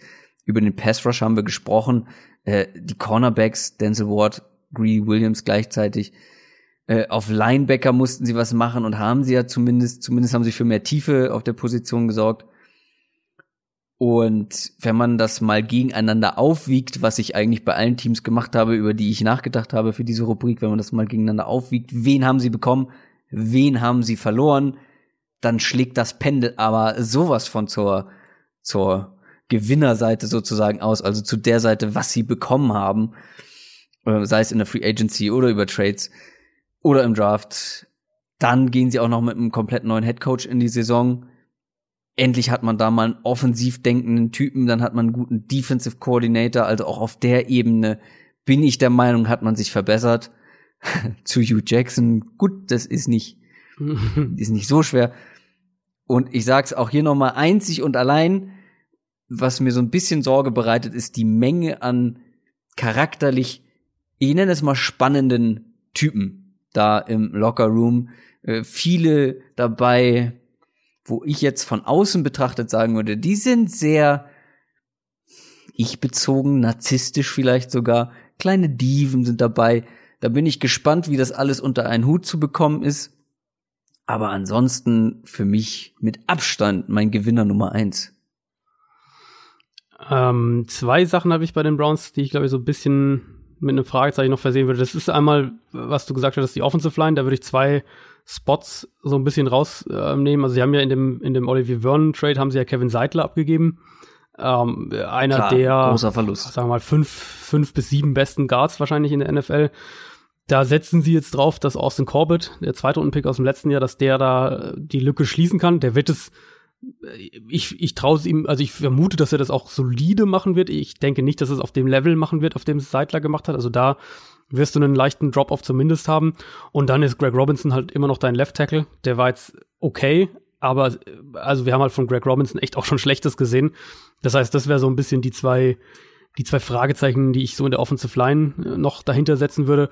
Und dann muss man, denke ich, so, du hast jetzt gesagt, das, das Team hat so eine gewisse Explosivität, was die, was den Lockerroom angeht. Da muss man, denke ich, auch den Headcoach dann nennen, wenn du einen First-Time-Headcoach hast, ähm, der das alles managen muss, der bisher immer nur Position Coach und dann jetzt kurz Offensive Coordinator mal war. Das ist schon auch echt eine Herausforderung, zumal du ja jetzt in Cleveland wirklich Erwartungen hast, die die Browns seit seit sehr, sehr langer Zeit nicht mehr hatten. Aber sie haben also auch jetzt ein Talent, was sie seit sehr, sehr langer genau, Zeit nicht mehr hatten. Genau, klar, genau, klar. Das musst du halt jetzt als Head Coach alles ja, managen und Freddy Kitchens wirkt wie ein unheimlich sympathischer Typ. Ich kann sehr gut verstehen, warum der bei Spielern gut ankommt. Also der ähm, auf dem auf dem Level wird es kein Problem sein. Ist natürlich so die Frage, was passiert, wenn sie jetzt mal zwei von drei Spielen verlieren oder drei von vier oder drei und drei stehen oder was auch immer, wenn es halt wenn es halt nicht so läuft, vielleicht direkt zum Start und jetzt denn der andere, das andere Fragezeichen, was den, den Trainerstab angeht, ich finde an sich haben sie einen super Trainerstab zusammengestellt, auch um Kitchens zu unterstützen, mit Todd Monken als Offensive Coordinator, der auch bei, bei mehreren Teams als Head Coach im Gespräch war, der, glaube ich, auch super Ideen noch mit reinbringt, die gut zu denen, ähm, die gut das ergänzen, was Freddy Kitchens offensiv macht. Und dann eben Steve Wilkes, der natürlich äh, in Arizona jetzt krachend gescheitert ist, muss man so sagen, aber auch daraus ja natürlich als Head Coach Erfahrung mitbringt bei Wilkes ist für mich echt so ein bisschen die Frage, das hatte ich letzte Woche ja auch angedeutet, was er mit der Defense von einem, vom Scheme-Aspekt her macht. Also setzt er sehr auf seine Zone-Coverage, die ja seine bevorzugte Coverage ist, oder lässt er seine Defense dann auch echt mehr Man-Coverage spielen, wenn du einen Greedy Williams auf der einen Seite und Denzel Ward auf der anderen Seite hast und mhm. diesen gefährlichen Pass-Rush und Linebacker, die blitzen können. Also, aber ja, die, die Mittel sind an sich da, um, um um weg von seiner eigenen Tendenz zu gehen. Und dann ist halt die Frage, ob das ein Head oder beziehungsweise ein Coach oder ein Coordinator macht, weil grundsätzlich coachen Coaches das, was sie halt kennen und, und wo sie sich gut sehen. Ja, aber da möchte ich einen Einwand bringen. Und zwar, wenn wir das offensiv so sagen würden, würden wir diesen Coach oder den Offensive Coordinator aufs Böseste quasi kritisieren dafür, dass er die Qualitäten und mhm. die Fähigkeiten der eigenen Spieler nicht optimal nutzt, sondern sein Konzept durchbringen will. Das haben wir in der Offense schon mehrfach so besprochen. Sei es, ja, allen voran Hugh Jackson war ja das Paradebeispiel, der mhm, so. Leute wie ein Duke Johnson nicht vernünftig eingesetzt hat oder ja, ein Joku, ja. ähm, sondern halt seine Philosophie durchbringen wollte. Ich finde, klar, wir wissen es nicht wir wissen nicht, ob er es macht, aber ich finde, wenn er es nicht macht und das Ganze defensiv nicht so funktioniert, weil man, wie du schon sagst, eher diese Man-Coverage, Press-Man-Coverage Cornerbacks jetzt im Team hat, wenn er nicht in der Lage ist, das äh, auf sein Spiel zu optimieren oder anzupassen, dann muss man ihn, muss man ihn, finde ich, kritisieren und zwar nicht zu knapp, weil ja, das finde ich, ähm, klar, wenn du ein funktionierendes Konzept hast, ist es ja schön und gut, aber guck doch mal, das gegenteilige Beispiel sind ja die Patriots, wo klar, die haben auch, Bill Belichick hat auch seine Philosophien, keine Frage. Und ähm, aber ich finde, da ist es immer im Fluss, je nach Spieler je nach Personal, ja. was du einfach zur Verfügung hast, ja. wie sie jetzt spielen. Und du hast ja gesehen letztes Jahr, wie sowas angepasst werden kann, wie so eine Offense angepasst werden kann, schematisch und ähm, grundsätzlich, wenn man merkt, okay, das sind vielleicht eher unsere Stärken oder hier, da hat sich jetzt der und der verletzt, jetzt bauen wir das ein bisschen so um. Wenn er das nicht macht mit diesem Spielermaterial, ja gut, dann ist er halt vielleicht auch kein guter ähm, Defensive Coordinator in der NFL. Ja, das ist halt die Frage, ob das ja. passiert, weil ich habe es äh, letztes Jahr in Arizona äh, mitgekriegt. Da ja. hat er einen der zwei, drei besten David Johnson, Cornerbacks der Liga. Äh, ja gut, das Offense. ist natürlich die Offense dann wieder andere Geschichte, aber äh, mit Patrick Peterson und den hat er auch nicht. Äh, die, die Cardinals haben ja auch viel mehr Zone gespielt, als es in den Jahren davor der Fall war. Dementsprechend Klar. Mal schauen, mal schauen, was da passiert. Ich wollte es nur ansprechen, dass man da Klar, echt einen kritischen Blick drauf haben muss. Genau. Weil wir das ja, bei der Offense, genau. so würden wir es halt sofort kritisieren. Ja, ähm, haben wir ja Fall. letztes Jahr auch bei ihm gemacht mit David Johnson. Ja, du hast gesagt, ist die Offense, aber er, er war damals Head Coach. Äh, er sollte das letzte Wort haben, wenn man sagt, okay, David Johnson wird nicht vernünftig eingesetzt. Äh, mhm. Lass uns da mal was machen.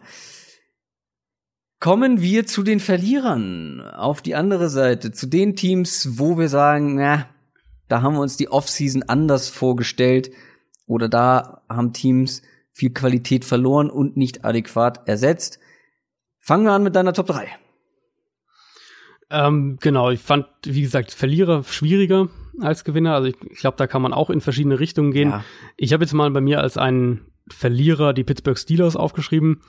Einfach wenn man sieht, was sie für einen Qualitätsverlust doch hatten. Und ich finde, den kann ja. man letztlich nicht bestreiten. Und natürlich, äh, da ist was dran, wenn man sagt, äh, Antonio Brown, das war, das hat einfach nicht mehr funktioniert auf, auf einer zwischenmenschlichen Ebene oder im, im Lockerroom, wie auch immer, ob es jetzt als, als menschlicher Typ oder als wie er mit äh, Kritik umgeht, was auch immer es ist, und man sagt, das hat nicht mehr funktioniert. Okay, dann kann das auch irgendwo einen positiven Effekt, glaube ich, langfristig aufs Team haben, ähm, wenn dann so ein Spieler nicht mehr da ist. Aber erstmal verlierst du einen der zwei besten, drei besten Wide Receiver der NFL, mhm. der über Jahre deine Offense mitgetragen hat, der der Spieler ist, der Coverages diktiert, der eine, der den defensiven Gameplan diktiert, der ist jetzt einfach weg. Ähm, und das betrifft ja nicht nur dann sozusagen das, das Loch, das er hinterlässt, sondern da haben wir ja auch schon mal, glaube ich, das zumindest mal angesprochen, das kann ja auch Juju dann beeinflussen. Also Juju Schuster wird ja mutmaßlich in eine andere Rolle dann reinrücken oder wird zumindest mehr defensive Aufmerksamkeit erhalten und dementsprechend kann das ihn natürlich auch ähm, oder ihm das Leben auch schwerer machen. Sie haben Le'Veon Bell jetzt dann endgültig verloren. Klar, der hat letztes Jahr auch nicht gespielt, aber trotzdem ist das in meinen Augen definitiv auch ein Qualitätsverlust. Ähm, Sie haben Mike Munchak verloren, ihren Offensive Line Coach, der die letzten fünf Jahre, glaube ich, die Offensive Line zu einer der zwei, drei besten der Liga gemacht hat jedes Jahr.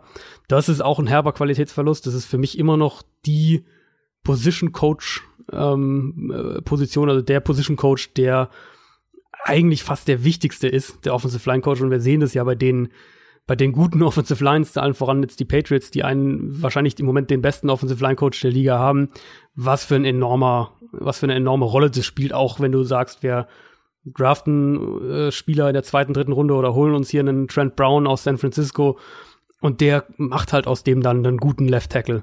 Ähm, also der Faktor ist auch weg. Das heißt, da wird sich die Line, ne, wird die Line einen neuen Coach haben. Thailand Tiefe ist dünner geworden. Da haben sie Jesse James verloren ich glaube, dass Mike Tomlin jetzt auch erstmals in der Saison geht, wo sein Stuhl tatsächlich wackeln könnte. Also die Steelers sind ja sehr, äh, eine sehr, sehr geduldige Franchise, was den, den Head Coach auch angeht und da sehr, halten sehr, sehr lange auch an Head Coaches fest. Ich könnte mir vorstellen, jetzt, wenn das dieses Jahr wirklich schief geht, dass Mike Tomlins Stuhl echt auch mal wackelt, also diese Komponente hast du da auch noch mit dabei und dann ist in meinen Augen die Secondary auch immer noch nicht repariert. Also das könnte ähm, ähnliche Probleme wie die letzten Jahre auch gegen den Pass geben, auch wenn, das muss man auf jeden Fall dazu sagen, Devin Bush, ähm, der wird einige dieser Probleme lösen. Dieser, dieser Sideline-to-Sideline-Linebacker, der ist im Steelers-Scheme, in dieser Zone-Coverage, ist der unheimlich wichtig und das hat man seit der Verletzung von Ryan Shazier auch konstant gemerkt. Das wird sich, glaube ich, deutlich bessern. Und die Steelers sind für mich auch immer noch das, ähm, weil das klang jetzt natürlich alles sehr negativ, aber die Steelers sind für mich immer noch ein Playoff-Kandidat. Also die Offensive Line ist rein von dem, was sie an Spielern haben, wie gesagt, Offensive Line Coach mal abwarten, aber rein von dem, was sie an Spielern haben, ist es immer noch eine der besten Lines der Liga. Die Defensive Line ist stark. Du hast Roethlisberger, du hast Juju. Also die Qualität ist auf vielen zentralen Positionen in der heutigen NFL eben sehr, sehr hoch. Die Frage ist, ob jetzt dieser Qualitätsverlust, den sie hatten, und ich meine, mhm. ja, sie haben es ja letztes Jahr eben auch nicht in die Playoffs geschafft, ob dieser Qualitätsverlust vielleicht dann doch so ein Umbruchsjahr äh, im Sinne von, wir müssen erstmal uns neu sortieren und gucken, wie wir uns im Wide Receiver Core neu aufstellen und wie wir, wie sich der neue Offensive Line Coach da einfügt und so weiter, ob das eben sie vielleicht die nächste Saison so ein bisschen kosten könnte. Ich kann das eigentlich komplett so unterschreiben. Ich hatte die auch mit in der Überlegung, auch aus dem gleichen Grund, einfach wegen des extremen Qualitätsverlust. Mhm. Ähm, ich hatte dann halt noch drei andere Teams, die ich da weiter oben sehe, beziehungsweise eigentlich vier. Äh, wir mussten uns um eins streiten, sozusagen. um zwei streiten haben sie dann fair um aufgeteilt. Ja. Ich bin halt auch sehr gespannt, wie das letztendlich aussehen wird. Vor allem war ich ein bisschen enttäuscht, überrascht, wie auch immer, dass man halt auf Wide Receiver nichts mehr weiter gemacht hat. James Washington auf Außen oder also ja, weißt das, du, wir haben glaube ich schon drüber gesprochen, ja. Juju Smith-Schuster ist nicht dieser dieser Outside Ex-Receiver, nee, Nummer 1 nee, Receiver nee. im klassischen Sinne. Das ist ein unfassbar großes Receiving-Talent. Keine Frage. Aber ich weiß nicht. Also ich sehe es halt noch nicht so richtig wie ein James Washington oder Eli Rogers. Dante Moncrief ist ja, ähm, ja jetzt auch mit da, ja. wie die das auffangen können. Ich glaube, also meine Theorie ist so ein bisschen, dass es, dass wir mehr ähm, mehr Spread-Elemente noch sehen könnten in der Offense. Also dass wirklich auch drei Receiver weit über, also über die Breite des Feldes und dann dass du eben Juju äh, versuchst, als diesen Big Slot Receiver zu halten, weil da ist er meiner Meinung nach auch am stärksten. Ja. Und dann eben das, was Antonio Brown alleine gemacht hat, ähm, vielleicht so Dante Moncrief und James Washington als dein Speedster und sie haben sie auch noch, sie haben ja noch äh, Deontay Johnson in der dritten Runde gedraftet, von dem sie in Pittsburgh wohl sehr, sehr viel halten, was man da so mitgekriegt hat. Also, dass sie das so im Verbund vielleicht versuchen aufzufangen, aber dir fehlt halt dieser eine Spieler, wie gesagt, der ähm, Coverages diktiert und der einen defensiven Gameplan auch diktiert. Und das ist nicht, das kannst du, also das bringt dir dann nur in gewissem Maße mal was, wenn das dann zwei Spieler zusammen auffangen. Ich fand halt zusätzlich noch eben gut, mit welchen Spielern sie verlängert haben. Äh, oder dass sie mit denen verlängert haben. Ähm, vor allem, du hast es angesprochen, in der Offensive Line, was ich mhm. ähm, extrem wichtig fand. Und deswegen sind sie letztendlich nicht mit in meinen Verlierern gelandet. Ich bin bei den Steelers wirklich eines, eines der Teams, wo ich am gespanntesten bin, wie es letztendlich ja, funktioniert. Ja. So, wie, wie, was das auch vielleicht mit dem Team macht, wenn man jetzt nicht mehr solche Problemquellen mit dabei hat, wie eben Antonio Brown oder Livion Bell. Mhm. Ja, Qualitätsverlust, aber vielleicht ist es ein viel angenehmeres Team, viel angenehmere Atmosphäre im, ja, das kann, in der Umkleide, weißt du? Ähm, und das kann ja mit einem Team extrem viel machen, wer weiß. Ja. Ähm, es ist auf jeden Fall jetzt das Team von Ben Roethlisberger, der ist so der alleinige Anführer gefühlt im Roster. Bin das ist wirklich ja, sehr gespannt, was da passiert. Wir machen weiter mit meinem ersten Verlierer, beziehungsweise meinem Nummer drei Verlierer, und das sind letztendlich die Baltimore Ravens geworden. Aus einem ähnlichen Grund eigentlich tatsächlich wie bei den Steelers. Und zwar der, dass man in meinen Augen extrem viel Qualität verloren hat. Also was mir da zuerst eingefallen ist, wenn ich an die Ravens und die jetzige Offseason denke, die ganzen Abgänge, die man halt eben hat. Mit CJ Mosley, Eric Weddle, Terrell Sachs, Zedarius Smith, John Brown in der Offense, Michael Crabtree. Das sind alles nicht ganz unwichtige Starter mhm. in diesem Team gewesen. Und ja, Eric Weddle hat man mit Earl Thomas ersetzt. Das ist natürlich super. Ein John Brown hat man mit Marquise Brown ersetzt. Ist auch gut. Aber ansonsten war ich so ein bisschen enttäuscht, was das das Kompensieren dieser ganzen Verluste angeht, ich weiß nicht, wie es dir geht, aber wenn ich jetzt mal so auf die Front Seven gucke, haut mich jetzt Ja. nicht gerade um. Und das war ja eben eine wichtige, eine wichtige Basis, ähm, ein wichtiger Punkt in diesem ganzen, in dieser ganzen Mannschaft, in der ganzen Defense. Und dann das Wide Receiver Core ist abseits von Marquise Brown auch, finde ich, sehr, sehr dünn besetzt. Ähm, Mhm. Das Backfield gefällt mir eigentlich ganz gut, aber also Da ist auch ziemlich viel da los ist im ziemlich viel los, aber wenn man ein, ein Ingram und ein Gus Edwards zum Beispiel hat, da sind noch einige mehr momentan noch dabei, ähm, da kann man aus dem Vollen schöpfen. Aber ansonsten sind die wirklich auf vielen Positionen ein gutes Stück ausgeblutet. Und ich glaube, das wird man auch zu spüren bekommen, vor allem was die Defense angeht. Ja, die Ravens sind so ein bisschen das, was du jetzt gerade bei den Steelers gesagt hast, wo ich auch im ersten Moment drüber nachgedacht habe, aber dann letztlich das, was sie an, an äh, Ersatz, was du jetzt gerade so ein paar schon aufgezählt hast, gemacht haben, finde ich, oder hat es für mich dann wieder so ein bisschen rausgekickt. Deswegen, so ich gedacht habe, dass ähm, dass da haben sie zumindest ein paar, also Earl Thomas ist natürlich ein deutliches Upgrade gegenüber Ja. Eric Weddle. Marquise Brown kann auch mehr als John Brown. Also Marquise Brown hat auch den Deep Speed, kann aber halt auch richtig viel nach dem Catch machen als als Underneath Receiver wurde so auch bei Oklahoma eingesetzt und ich denke mir, dass die die Ravens ihn so auch viel einsetzen werden aus dem Slot heraus und dann mit Yards nach dem Catch.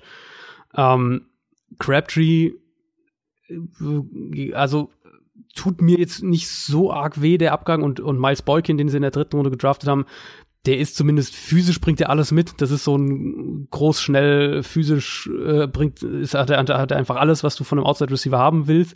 Also das Element ist zumindest auch da. Ich denke sowieso, dass die, dass die Ravens wahnsinnig tight entlastig sein werden äh, mit, äh, ja.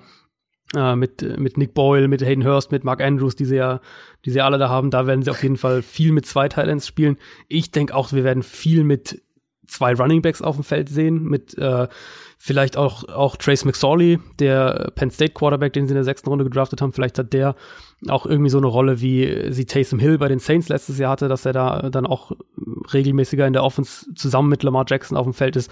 Also ich finde, die Ravens Offense ist halt insofern spannend, als dass es ähm, ganz anders ist als das, was eigentlich der Trend in der NFL ist, nämlich hin zum Passspiel. Die Ravens machen so ein bisschen eben das Gegenteil.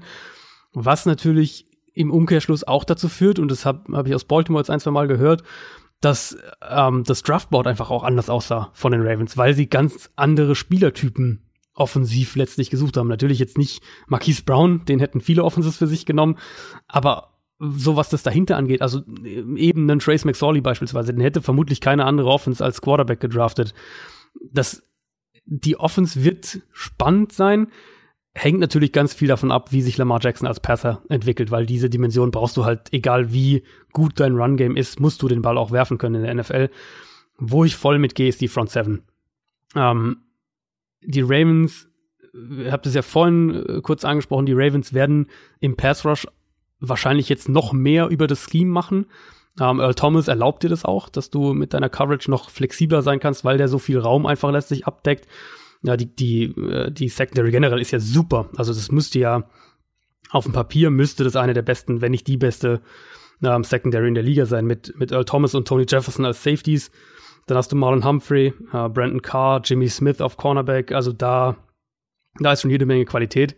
Und die wird es dir natürlich auch erlauben, blitzlastiger zu sein, aggressiver generell im Pass Rush zu sein und, und was wir von den Ravens eben letztes Jahr auch gesehen haben. Aber dir fehlen eben die, die du angesprochen hast, Sachs, äh, also Darius Smith und CJ Mosley. Da sind einmal drei absolute Säulen in dieser Front gewesen über Jahre. Ähm, vor allem Sachs und, und Mosley. Die fehlen dir natürlich spielerisch. Also ich finde individuell der Pass Rush ist echt nicht gut besetzt. Oder da habe ich zumindest sehr, sehr viele Fragen.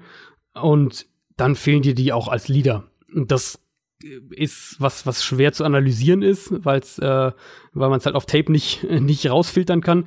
Aber das ist was, was du auf dem Feld merken wirst.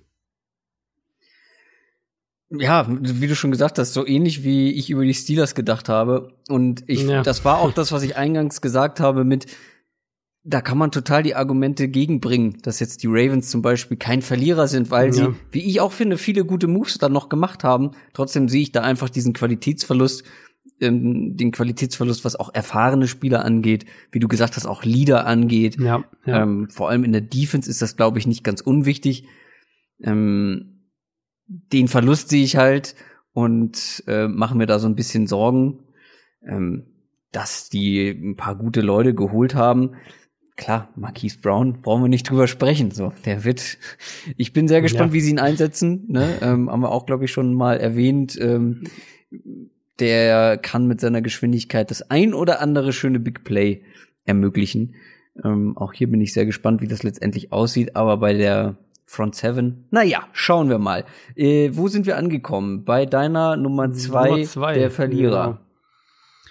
Ja, das sind die Houston Texans für mich. Und ähm, ähnlich jetzt auch wieder Steelers Ravens. Also keinen von uns wird sehr überraschen, wenn eines dieser Teams am Ende in den Playoffs steht. Das ist ja nicht so ein bisschen, das ist ja nicht der Punkt der Übung genau. sozusagen. Genau. Ähm, und die Texans, ich war im Endeffekt einfach echt enttäuscht, dass sie die Offensive Line nicht in dem Maß adressiert haben, wie ich es mir vorher erhofft hatte. Du warst nicht sauer, ja du warst enttäuscht.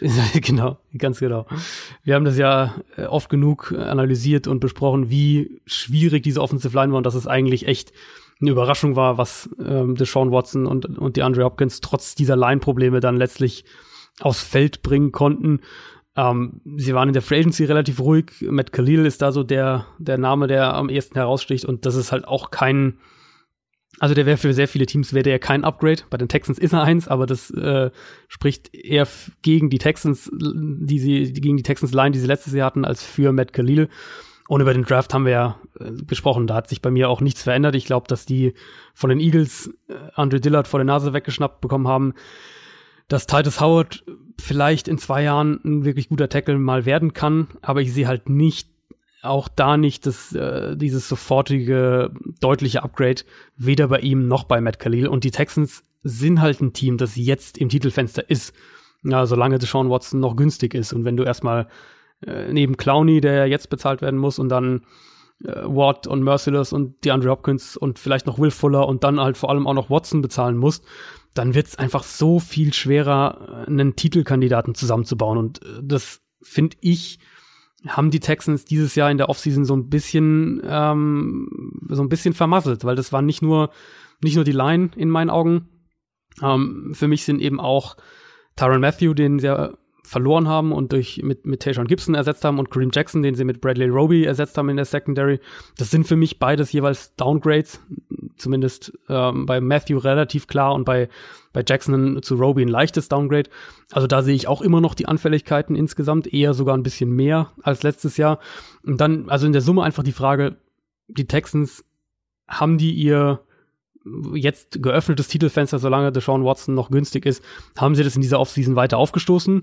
Und für mich ist die Antwort eben eher nein. Und das heißt eben, wie gesagt, nicht, dass Houston jetzt ein schlechtes Team ist, genauso wie wenig die, die Steelers jetzt ein schlechtes Team sind, das heißt aber für mich, dass die Offseason nicht so verlaufen ist, wie ich es mir aus Texans Sicht gewünscht hätte. Und ich glaube, dass, dass Houston eins der Teams ist, das in dieser Offseason einfach das Potenzial, das im eigenen Team steckt, nicht bestmöglichst, ähm, nicht bestmöglichst verbessert hat. Das ist das Paradebeispiel dafür, dass wenn du in den Draft gehst mit so einem krassen Need, weil jeder mhm. sehen konnte, wie schlecht deine Offensive Line ist, dass dann halt so Teams wie die Eagles, die halt wichtige Spieler vor der ja. Nase wegschnappen.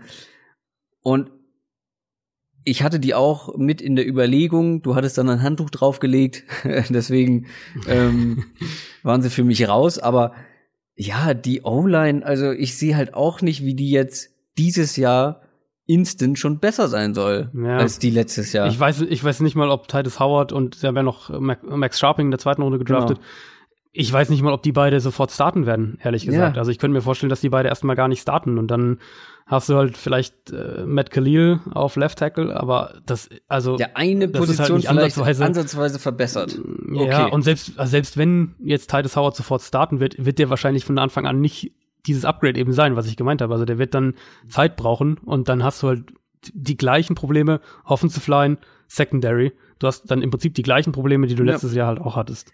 Und deswegen würde es mich nicht wundern, wenn auch der Output am Ende vielleicht ein bisschen geringer sein wird, weil wir haben auch ja. letztes Jahr schon immer wieder gesagt, das steht auf wackeligen Füßen, wenn deine Offense aus zwei mhm. Spielern besteht. Und ja, wo ist das jetzt wenn der Quarterback halt so viel, wenn der Quarterback halt so viel selbst machen muss. Genau, und so viel Druck bekommt, so viele Hits einstecken ja. muss im Zweifel.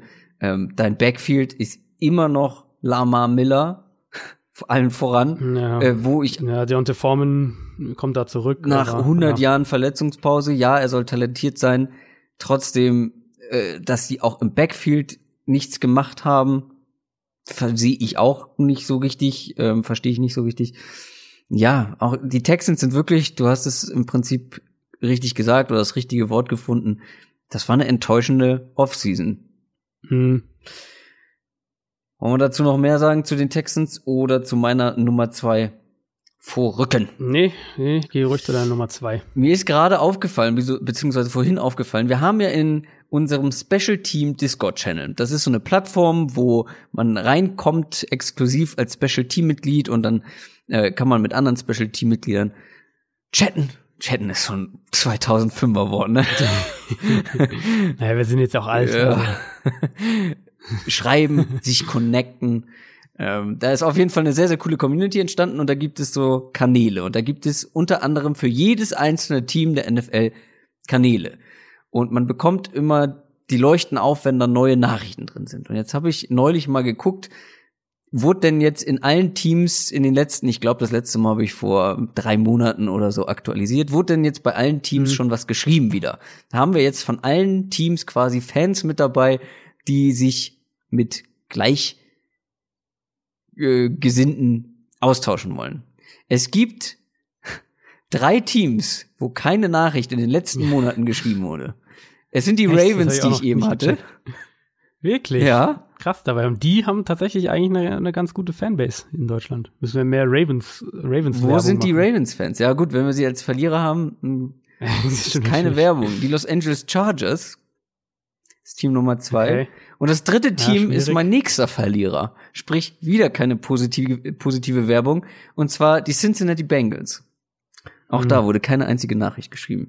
Ich finde das ganz interessant, äh, dass ausgerechnet diese drei Teams Ja, Bengals, Bengals, Chargers wären jetzt wahrscheinlich sogar zwei Teams, auf die ich relativ früh getippt hätte. Äh, Ravens wundert mich. Wo sind die Ravens-Fans? Aber die Bengals-Fans sind jetzt auch in unserem Special Team zumindest nicht in der Überzahl. Und auch bei den Bengals, wie bei den Ravens, auch finde ich, ist, ist kein eindeutiger oder so richtig krasser Verlierer. Aber ich habe mir irgendwie mehr erhofft. Vielleicht kann man es so nennen. Von dieser Offseason Mhm, bei den Bengals. Und ich will das mal so an zwei Positionen eigentlich durchdeklinieren. Offensive Line und Linebacker.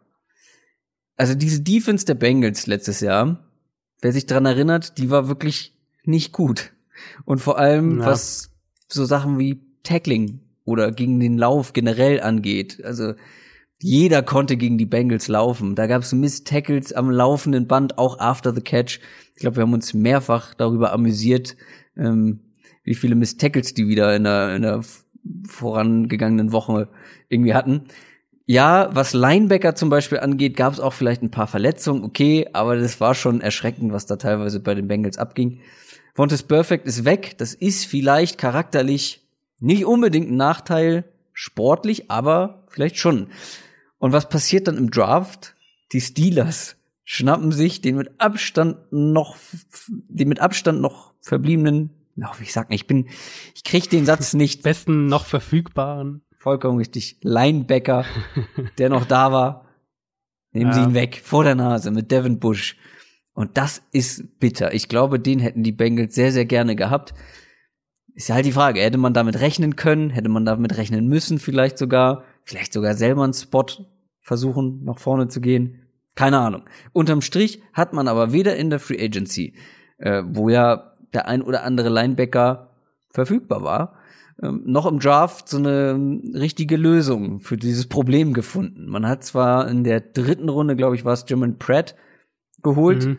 der mir zum Beispiel persönlich relativ gut gefallen hat, aber das nicht unbedingt die Antwort auf das spezifische Problem, glaube ich, bei den Bengals und in ihrer Defense ist. Ähm, und der Pick ist, glaube ich, nicht so das Problem, nicht das, was mich stört, sondern eher, dass man nicht noch mehr Versuche unternommen hat. Weil, also wie ich schon gesagt habe, so ein Draft-Pick ist für mich so ein bisschen so ein Los oder halt ein Versuch. Und äh, Ja, wenn du ja. mehr Lose hast oder mehr Lose für etwas investierst, dann hast du auch eine größere Chance, vor allem jetzt zum Beispiel in den mittleren Runden, eine größere Chance, dass du was gewinnst, dass du den Hauptpreis ziehst sozusagen. Und in Runde 6 haben sie dann noch mal einen Linebacker geholt, aber davor noch ein Backup-Quarterback mit Ryan Finlay, wo nur wenige das Potenzial sehen, dass der vielleicht irgendwann mal Andy Dalton beerben könnte. Du ja auch nicht. Ähm, nee. Ein Running Back hat man geholt, wo man in meinen Augen wirklich keinen ne? Bedarf äh, hat. Genau zwei, zu dem wollte ich gleich noch kommen, weil dazwischen hat man dann einen Linebacker geholt. Ah, ja, ja, okay. Und dann hat man da eben halt noch einen Rodney Anderson geholt. Deswegen habe ich vor allem dann den ersten Running Back Pick äh, nicht so richtig verstanden. Ja, Blocking Tight End in der zweiten Runde. Ja, das ist äh, merkwürdig. Also Linebacker, den größten Need, hat man in meinen Augen nicht angemessen adressiert. Für die O-Line, da muss man sagen, dass die Jonah Williams bekommen haben, dass der denen in Schoß mhm. gefallen ist. Ist wirklich sehr gut, keine Frage. Nicht gut auf der anderen Seite ist stattdessen, dass man viel Geld für Offensive Tackle Bobby Hart ausgibt, mit ihm verlängert, ähm, der zu einem großen Teil auch selber Teil des Problems dieser dieses Problemkind O-Line bei den Bengals ja war. Äh, genauso wie Alex Redmond, den Guard, äh, mit dem hat man auch verlängert. Der war jetzt auch nicht so berauschend. Ähm, anstatt vielleicht mal irgendwie was anderes zu versuchen, das irgendwie anders zu lösen, verlängert man halt zum Beispiel mit diesen zwei Spielern ja, weiß nicht, wie ich gesagt habe. Also ich habe mir da einfach mehr erhofft und vor allem auf diesen beiden Positionen, die einfach so ja dich angesprungen haben nach der letzten Saison. Hier, mhm. hier müssen mhm. wir was machen. Und die Bengals haben in meinen Augen vor allem da zu wenig gemacht. Und ja, deswegen für mich mit in dieser Kategorie mit dabei. Auch hier muss man gucken, da hat man einen neuen Coach, der hat ewig nach einem Defensive Coordinator suchen müssen. Da ja, bin ich, ich sagen, sehr, sehr skeptisch, wie ja. das funktioniert, vor allem mit der Defense, die man da jetzt zur Verfügung hat. Ich bin sehr gespannt bei den Bengals, aber die Offseason bislang hat mich zumindest nicht glücklich gemacht. Ja, nee, geht mir eh nicht. Also der, den sie dann geholt haben, Lou Anarumo, das war ja so gefühlt irgendwie der vierte Kandidat, fünfte Kandidat, irgendwas in der Richtung, ähm, nachdem sie mehrere Absagen bekommen haben. Das war schon ein bisschen merkwürdig, so dieser ganze Prozess. Da hätte man sich auch mehr, äh, vielleicht mehr Zielstrebigkeit, kann man es vielleicht nennen, gewünscht. Ja, so wie in An anderen sich, Sachen in dieser Offseason auch. Ja, ja, das ist schon so ein bisschen. Und dann, also was ich, wo du jetzt auch ein paar angesprochen hast, was ich echt auch merkwürdig zum Teil fand, war ähm, die Verträge, die sie teilweise eben den eigenen Leuten gegeben haben ob das ein CJ Usoma ist, der Tight End, oder eben Bobby Hart natürlich vor allem, der hat so ein bisschen da herausgeragt. Es ist für mich, ist es ein bisschen eine Offseason, wo ein Team ähm, auf der Stelle tritt, wo man eigentlich denken würde, zumindest, also entweder leitest du wirklich eine, eine ähm, leitest du wirklich eine neue, eine neue Zeit ein mit neuen, äh, suchst, suchst dir vielleicht einen neuen Quarterback zum Beispiel oder ähm, versuchst wirklich drastischer den Kader zu verändern. Ich finde, in der Defense ist jede Menge Qualität, immer noch. Ob es äh, Gino Atkin, Atkins ist, äh, ob es ein William Jackson in der Secondary ist, da gibt es schon noch echt gute Spieler. Aber es ist eben keine Defense, die dir Spiele gewinnen wird. Dafür ist sie halt nicht gut genug. Und die Offense für mich so ein bisschen ähnliches Spiel eigentlich. Du hast AJ Green, du hast Tyler Boyd, das sind sehr gute Spieler. Joe Mixon ist ein guter Spieler.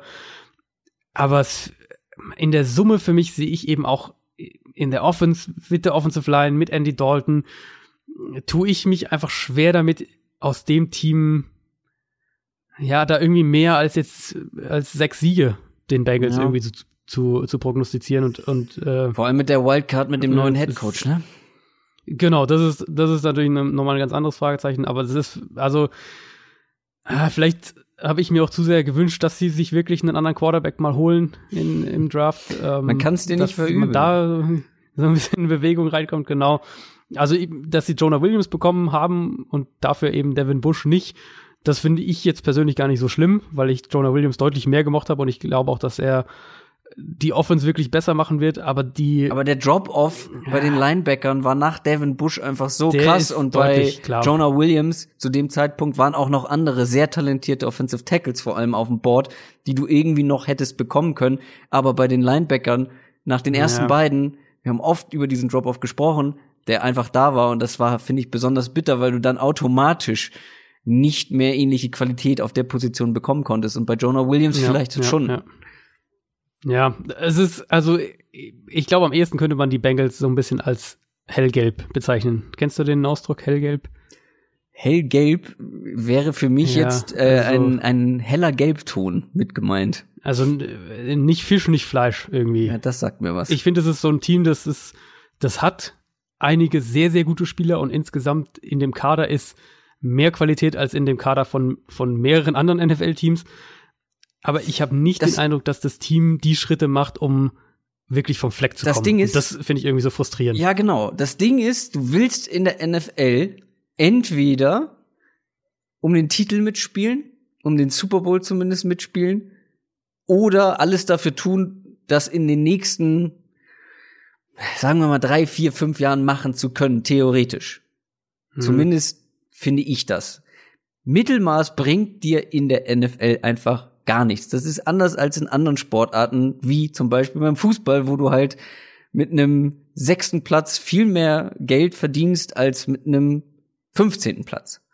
So, das gibt's da aber nicht. Entweder, entweder bist du halt, spielst um den Titel mit oder nicht. Also dieses dazwischen und um die Playoffs mitspielen, bringt dir auf kurz oder lang ja nicht wirklich was. Und ich sehe einfach nicht, wie du mit diesem Team und allen voran mit einem Quarterback, mit wie es Andy Dalton ist, um den Titel mitspielen kannst. Aber du bist auch nicht schlecht genug, um dann irgendwie frühe Draft-Position zu bekommen, um dir dann von, von neu was aufzubauen. Weißt du, was ich meine? Ja, ich weiß, also es ist natürlich schwierig, das oder man kann es nicht ganz so schwarz und weiß sehen, würde ich. äh, Ja, das war natürlich sagen. plakativ weil- gesagt, jetzt um genau. die Bengals einmal einzuordnen, Genau, dass du- die so irgendwie in der Mitte rumdümpeln, aber weder um Ja. den Nummer 1 Pick mitspielen und auch nicht um den, äh, um den Titel. Weißt du? Ja, also um ums drastisch zu sagen, du tradest jetzt natürlich nicht AJ Green und Gino Atkins weg. Das machst du natürlich jetzt trotzdem nicht. Also ich Aber wüsste den ein oder anderen GM oder Headcoach, Schrägstrich, äh, der sowas machen würde. Ja, gut. Das, das ist natürlich auch. Also, das würde ich trotzdem nicht machen. Aber ich sehe halt nicht den, den Willen, wirklich ne, konstant den nächsten Schritt mal zu gehen. Und das finde ich bei den Bengals einfach seit Jahren schon so frustrierend. Die hatten 2015 diesen unfassbar starken Kader, wo sie auch, wo sie ja echt auch, was waren sie da, 9 und 1 oder sowas, und dann hat sich ja Dalton verletzt, ähm, später in der Regular Season. Da, das war ein richtig, richtig starkes Team, aber ich sehe bei den Bengals einfach nicht diese, ähm, diese Aggressivität, vielleicht kann man es am ehesten sagen, um den nächsten Schritt als Team insgesamt zu machen. Und das finde ich bei Cincinnati einfach seit Jahren schon frustrierend. Das heißt nicht, dass, also, oder ich weiß, dass, das, dass da gute Spieler in dem Team sind und das macht es ja irgendwo so frustrierend, weil mit dem, mit dem Gerüst, was du gewissermaßen hast, mit AJ Green, mit jetzt dann Tyler Boyd noch dazu, mit Geno Atkins, ähm, äh, mit William Jackson, mit diesem Gerüst, was du an sich hast, könntest du mehr machen, wenn du mutiger wärst. Aber die Bengals sind halt eine Franchise, die chronisch ähm, in der Offseason eher zurückhaltend, manche würden sagen eher geizig ist und auch nicht gerade was generell die Entscheidung angeht, ähm, als sonderlich mutig rüberkommt. Genau. Und ich finde, damit können wir zu unseren Top-Verlierern vorstoßen, die wir beide gerne gemacht hätten äh, und Ja. sie uns dann aufgeteilt haben. Und wir haben es vor allem so aufgeteilt, dass du ein Team hast, worüber ich letzte Woche schon sehr ausführlich gesprochen habe. Und auch im negativen Sinne. Ja, aber das äh, wir, glaube ich, beide relativ viel negativ gesprochen haben in den letzten Wochen, äh, sind, ihr könnt es wahrscheinlich ahnen, die New York Giants. Ähm, ich bin noch mal meine, meine Podcast-Notizen durchgegangen, um, um, äh, weil wir es in der Beckham-Trade-Folge hatten wir schon sehr ausführlich auch über die Giants gesprochen und dann natürlich im Draft-Recap letzte Woche auch nochmal, deswegen kann man es vielleicht auch ein bisschen kürzer halten. Ihr kennt unsere Meinung, äh, vermute ich mal sowieso, wenn nicht, dann einfach die, die Draft Recap und die, die Free Agency Recap Folgen anhören. Ganz kurz zusammengefasst. Was mich am allermeisten eben skeptisch macht bei den Giants und wo ich das größte Problem sehe, ist, dass sie und das äh, jetzt ja nicht, bin ja nicht nur ich, sondern das geht ja irgendwie jedem so, dass sie keinerlei erkennbaren Plan haben. Und das fängt für mich immer noch mit dem Barclay-Pick an, mit dem sie eben signalisiert haben, dass sie sich vor allem jetzt und vor allem eben mit Eli noch im Titelfenster sehen. Dann, das ging ja auch weiter dann mit dem Trade für Alec Ogletree und der Vertragsverlängerung mit Beckham. Also so, wo man echt so das Gefühl hatte, das ist ein Team, was sich selbst noch im Titelfenster wähnt, nur um dann innerhalb von ein paar Monaten ähm, Damon Harrison mehr oder weniger wegzuschenken, Olivier Vernon abzugeben, äh, Landon Collins gehen zu lassen und natürlich Beckham abzugeben. Also statt eben einen jungen Kern zu haben, idealerweise angeführt von Beckham und von dem Quarterback, den sie sich letztes Jahr hätten draften sollen, baut das Team jetzt immer noch auf Eli auf und ähm, statt jetzt mit Daniel Jones wirklich langfristig zu denken, zu sagen, wir, wir haben den ausgemacht als unseren Quarterback, wir denken jetzt langfristig, holen sie sich dann jetzt einen Golden Tate, der, ich glaube, 30 oder 31 ist, für nicht wenig Geld, ähm, was, was äh, vermutlich in zwei, drei Jahren ihnen nicht mehr viel bringen wird, während gleichzeitig die Front Seven vielleicht die schlechteste Front Seven der ganzen NFL ist. Also ich kann einfach keinen Plan, kein strukturiertes Vorgehen erkennen. Ich habe den Eindruck, dass da viel Stückwerk irgendwie zusammengeführt wird und, und äh, das, was man erkennt, lässt in meinen Augen auch immer noch auf einen Football, auf eine Football-Herangehensweise, einen Football-Stil schließen, vor allem eben von Gettleman ausgehend, der einfach nicht mehr zeitgemäß ist, was ja eben auch beispielsweise den, den Dexter Lawrence-Pick in der ersten Runde so ein wenig erklären könnte. Ähm, selbst bei den Giants heißt es nicht, dass alles schlecht ist. Ich, die sollten eigentlich eine, eine gute bis sehr gute Offensive Line nächstes Jahr haben wenn die Cornerbacks, äh, Cornerback-Picks, die, die ich ja mag, der Andre Baker und, und Julian Love, wenn die einschlagen, dann kann James Batcher, der Defensive Coordinator, auch äh, sein, sein blitzlastiges Scheme spielen. Dann wird die Defense insgesamt besser sein, dann wird der Pass Rush ein bisschen gefährlicher sein. Aber in der Summe haben die Giants für mich einfach ja, wirklich eine ganze Reihe an merkwürdigen Moves gemacht ja. und stehen einfach kurz und für mich eben auch langfristig. Und da fließt natürlich auch meine Bewertung für Daniel Jones mit rein, aber ähm, den, da will ich jetzt gar nicht weiter drauf eingehen. Die stehen für mich aber kurz und auch langfristig viel schlechter da, als es eigentlich der Fall sein sollte, wenn man sich anschaut, wie das Team vor einem, vor einem Jahr aussah. Was soll ich dazu noch sagen? Ich habe da. Wir haben auch wirklich, ja. glaube ich, wir haben, wir haben viel über die Giants gesagt. Also ich habe es ja letzte Woche schon auf den Punkt gebracht, eigentlich, was ich davon halte und ja. von den Entscheidungen halte, welche Spieler quasi, also alleine, dass man Spielertypen eins zu eins versucht hat zu ersetzen. Also auch Daniel Jones ist ja quasi eine Kopie von Eli Manning auf mehreren Ebenen. Mhm. Ähm, ach, ich bin sehr gespannt, ähm, wie das bei den Giants ja, verläuft dieses Jahr. Gespannt, ja. Ich wäre sehr überrascht, wenn es in irgendeine positive Richtung sich bewegt. Ich wäre allerdings nicht überrascht, wenn wir in einem Jahr hier sitzen und darüber sprechen, dass Herr Gettleman die Giants ja quasi sportlich ruiniert hat.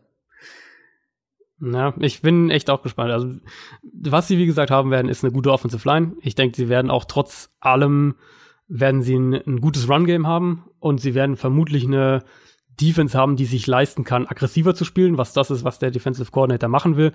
Das heißt, so ein paar positive Aspekte wird es geben, aber ich sehe eben einfach nicht, wie das im Gesamtbild das ist, das passt eigentlich noch besser zu dem, was du eben gesagt hast, zu den Bengals. Ich sehe, das führt sie kurzfristig nirgendwo hin und die Moves, die sie eben gemacht haben, führen sie, glaube ich, auch langfristig einfach nirgendwo hin. Genau das meine ich bei den Bengals.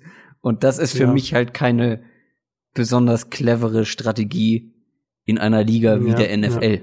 So, das bringt halt in meinen Augen nicht besonders viel. Mein Nummer eins Verlierer sind die Kansas City Chiefs. Die hättest du mhm. auch gerne gemacht. Ähm, Waren für mich auch äh, tatsächlich auch die Nummer eins. Also die haben wir beide, ja. beide ja, ganz oben gehabt. Mein erster Stichpunkt ist ja auch einer, wenn nicht der klarste Verlierer der Offseason. Mhm. Und das finde ich sehr schade, weil wir über ein Team sprechen, ja. was letztes Jahr ein un, eine unglaubliche Saison gespielt hat, vor allem offensiv. Allerdings ähm, gehören sie für mich zu einem oder sind für mich der Verlierer der Offseason, weil sie nicht nur wichtige Spieler verloren haben, sondern weil sie klare Needs teilweise in meinen Augen ignoriert haben. Weitestgehend zumindest. Aber gucken wir mal, wer ist weg? Also Kareem Hunt, finde ich, sollte man da irgendwie auch noch mit reinziehen, der halt fehlt, der nicht mehr da ist. Auch wenn es jetzt nicht in der Offseason direkt war. Tyreek Hill wird aber aller Voraussicht nach weg sein. Das ist ein erheblicher Verlust. auch hier der Hinweis, mhm. da kann das Team ja nicht so viel für. Das ist jetzt klar, keine Entscheidung nee, vom Management, wo gesagt wird, okay, wir trennen uns jetzt von Tyreek Hill. Nee, da können die nichts für, aber es ist ja so. Es ist, wie es ist. Also sie können, sie können natürlich in gewissem Maße was dafür, weil sie ihn gedraftet haben. Und sie haben ihn ja, also das, ja. du draftest ja so einen Spieler natürlich. natürlich. mit dem Wissen der Vorgeschichte Gut. im Hinterkopf. Deswegen ist er ja bis in die fünfte Runde damals gefallen. Aber das ist jetzt. Aber dass ein erwachsener Mann nicht dazulernen kann in seinem Leben, da können die ja. nicht so viel für. Und dass er denen jetzt fehlt und damit erhebliche Qualität in dieser Offense fehlen wird. Ja. ja. Das, das, ist bitter, ist aber so. es ist so. Wofür sie was können, ist, dass die Ford nicht mehr da ist. Eric Berry ist weg. Und das bei einer Defense und vor allem bei einer Secondary, die nicht gerade geglänzt hat letztes Jahr. Mhm. Um das mal vorsichtig zu formulieren. Und jetzt die Frage, wie haben sie denn diese Secondary adressiert, wo wir, und nicht nur wir, sondern viele andere auch gesagt haben, uiuiui, die müssen diese Secondary in den Griff bekommen, wenn sie wirklich auch dann vielleicht gegen die Patriots gewinnen wollen. Ähm, das reicht halt nicht einfach nur eine, eine high-powered Offense die ganze Zeit zu haben, die viele Punkte erzielt. Du brauchst vielleicht auch zumindest eine solide Secondary. Ja, wie haben sie die adressiert mit Tyron Matthew? Okay. Einem, weiß nicht, wie du es siehst, aber ich glaube ähnlich, einem guten bis sehr guten Safety. Ja, das ist für mich auch erstmal im ersten Moment ein Upgrade, ja. weil wer weiß, was Eric Berry noch noch machen kann. Ja, also da, ja. da haben sie sich auf jeden Fall verbessert. Also selbst wenn Tyron Matthew regelmäßig auf dem Feld steht, ist er schon ein Upgrade zu Eric Berry, der genau. das ja nun mal eben ja. häufig nicht getan hat. Aber die Betonung liegt halt bei dem, was ich eben gesagt habe, bei einem guten Safety. Die Betonung liegt auf einem und nicht auf gut, sondern es ist halt nur ein, den sie im Prinzip geholt haben. Sie haben zwar noch einen Rashad Brilliant geholt, den Cornerback. Der ist alles, aber in meinen Augen kein Elite-Cornerback. So, auch keiner, der jetzt. Das ist ein, ja, das ist ein Nummer zwei Corner. Genau, der ist jetzt keiner, der dir eine komplette Secondary ähm, nee. voranbringt. Sind sie Cornerback im Draft angegangen? Nö, zumindest nicht vor Runde sechs. Man hatte ja. auch re relativ wenig Picks, weil man ja äh, mit Frank Clark dann doch noch mal einen D-Ford-Ersatz geholt hat, was bitter nötig war, äh, was den, was den Pass Rush Need angeht, zumindest. Aber alleine, dass man die Ford halt nicht bezahlen wollte und dann teuer Frank Clark geholt haben, da haben wir auch drüber gesprochen. Mhm. Ähm, man hat sich in Runde zwei einen Safety geholt, den habe ich persönlich mir bisher noch gar nicht angeguckt. Äh, vielleicht kannst du da noch was zu sagen. Aber ansonsten mhm. hat man diese Secondary einfach nicht adressiert. Plus die Verluste, die man, die man eben noch hat, äh, ansonsten oder hatte. Ich finde, da kommt halt, kommen halt eben diese zwei Sachen, die wir jetzt bei anderen Teams schon angesprochen haben, zusammen. Einmal man hat extrem viel Qualität verloren und, und hier ist es eben ein und, man hat sie nicht ersetzt oder man hat die Needs nicht adäquat adressiert. Bei vielen Teams hatten wir es so, okay, die haben vielleicht nicht so viel verloren, aber die haben ihre Needs nicht adressiert. Oder andersrum, hier haben wir beides zusammen und deswegen glaube ich auch für uns beide der größte Verlierer der Offseason. Ja, würde ich genauso sagen. Und äh, ich, an mehrere Punkte äh, kann ich äh, nur zustimmen oder vielleicht noch dran anknüpfen. Ähm, der Safety, den sich geholt haben, äh, Thornhill, der Virginia Safety, das finde ich tatsächlich ganz spannend, weil der ist auch ähnlich so ein bisschen wie Tyron Matthew, ist der sehr flexibel einsetzbar, hat auch, hat auch Cornerback, glaube ich, sogar gespielt, kann äh, also rund um die Box alles so ein bisschen machen. Also die zwei werden, glaube ich, zusammen, kann das ein sehr, sehr gutes Duo werden. Das äh, das auch mit Spielintelligenz da sehr, sehr viel rausholt. Also das finde ich an sich, da haben sie sich verbessert auf Safety insgesamt. Corner ist für mich echt so das Thema. Ich dachte, als sie, ähm, als sie sich von die Ford getrennt haben, den sie ja getradet haben, und sie haben ja auch noch Justin Houston dann entlassen. Stimmt. Als ja. sie die zwei, äh, also die zwei sich von den zwei getrennt haben, dachte ich eigentlich, okay, die versuchen jetzt ihre Defense so ein bisschen aufzubauen, wie das, was die Patriots eben machen, nämlich dass du über eine starke Secondary kommst. Und natürlich brauchst du da auch Safeties. Und wie gesagt, das, was sie da jetzt haben, das sieht erstmal gut aus. Und ich kann mir vorstellen, dass das gut funktioniert. Ähm, da haben ja auch noch Daniel Sorensen dazu. Also da, da ist echt Qualität. Aber die Cornerbacks sind halt das Wichtigste. Also die Cornerbacks müssen halt gut sein, wenn du deine Defense so aufbauen willst. Ähm, und die Chiefs haben Kendall Fuller. Das ist ein guter Slot-Corner. Beshot Breland ist im Idealfall ein guter Nummer 2 Corner, kann aber auch weniger sein. Und der Nummer 1 Corner fehlt halt immer noch. Und das ist dann im Zweifelsfall eben wirklich ein Problem, zumal sie auch ja, Linebacker gar nicht adressiert haben. Und ja, da haben sie einiges an Ressourcen reingesteckt mit mit äh, Anthony Hitchens und Reggie Ragland, aber das sind auch beides keine Cover-Linebacker. Das heißt, da geht dann das Coverage-Problem gerade weiter. Ähm, der Pass Rush wird schlechter sein als letztes Jahr, würde ich jetzt mal sagen. Frank Clark ist ein guter Spieler, aber ist auch kein Elite-Pass-Rusher und dann das, das so ein bisschen ergänzt dann mit Alex Okafor und Emmanuel Ogba, also auch so viele Nummer zwei, Nummer drei Pass-Rusher, die sie so ein bisschen geholt haben. Ich glaube, dass der Pass-Rush im Idealfall so gut sein wird wie letztes Jahr, weil da hatte die Ford ja auch echt eine Ausna ein Ausnahmejahr. Ähm, ich glaube, dass die Coverage nicht besser sein wird, weil du eben auf Linebacker immer noch das Problem hast und auf Cornerback immer noch das Problem hast. Und das ist die ein großes Offensive Line Problem. hat, äh, genau, das ist ein großes Problem. Die Offensive Line hat äh, ein bisschen Qualitätsverlust gehabt auf Center. Mit Ja, die haben ihren ne? Center äh, verloren, genau.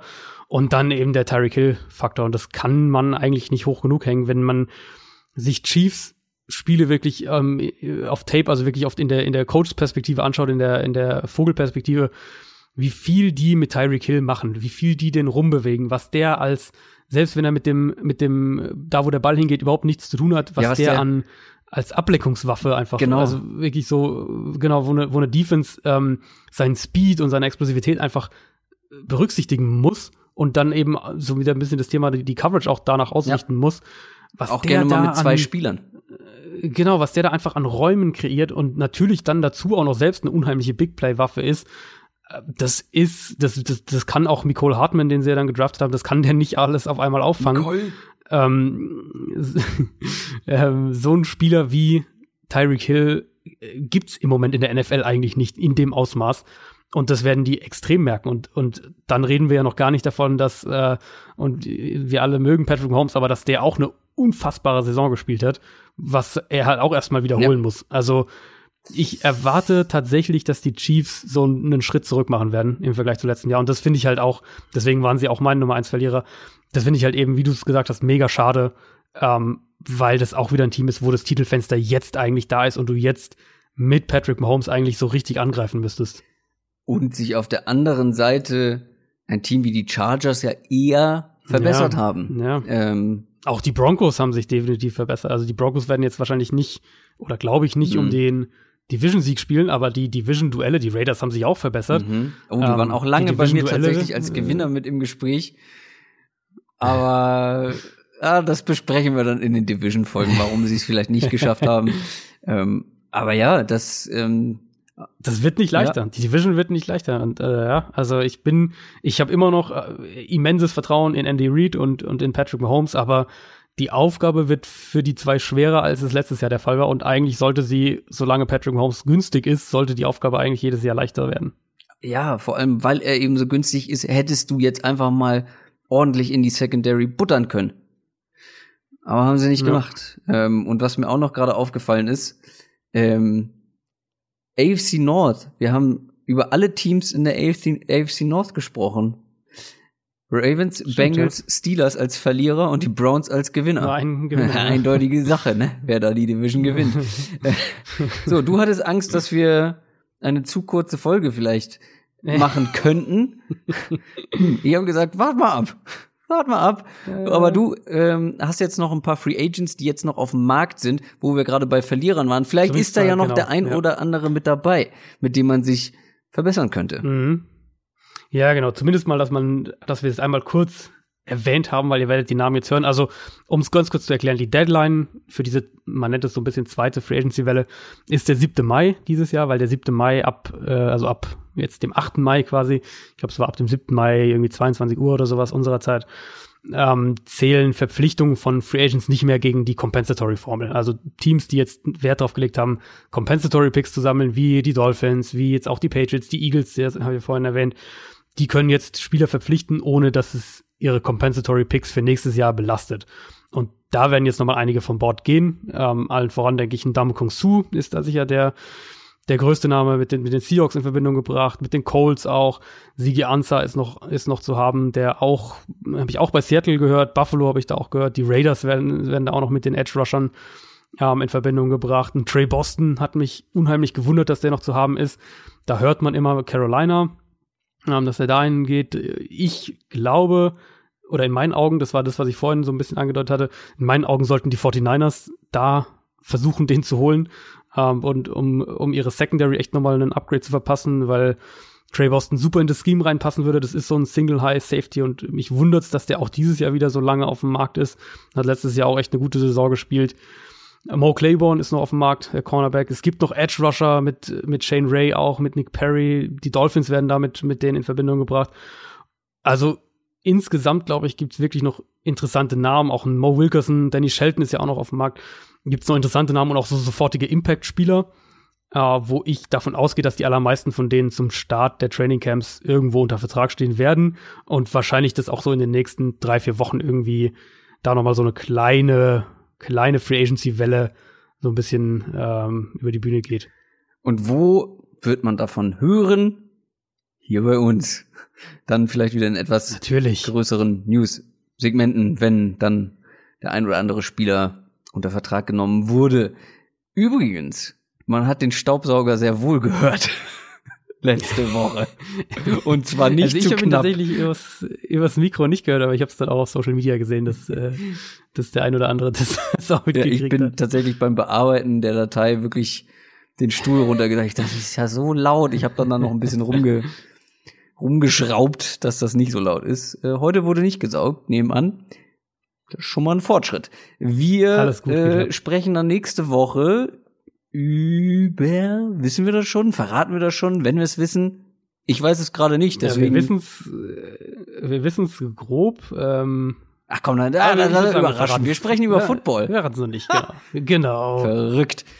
Ja, in diesem Sinne, lasst uns gerne Feedback auf den sozialen Medien da, Twitter, Instagram, Facebook, YouTube nicht zu vergessen. Wir haben bei Tu- YouTube ganz schön zugelegt, Mhm. was äh, Abonnenten Mhm. und Views und so weiter angeht, obwohl ja, ich glaube, YouTube so das, ja, für mich nicht nachvollziehbarste Medium ist, um Podcast zu konsumieren, aber es machen dann doch äh, so ein paar Leute. Ja, ich glaube, der, ich glaube, die, äh, oder was, wo ich, was ich teilweise auf YouTube höre, ist eben, wenn ich beim Arbeiten nebenher was höre und dann halt und am PC eben bin. Ja, aber dann da habe ich ich Spotify YouTube. oder sonst irgendwas. Ja, gut.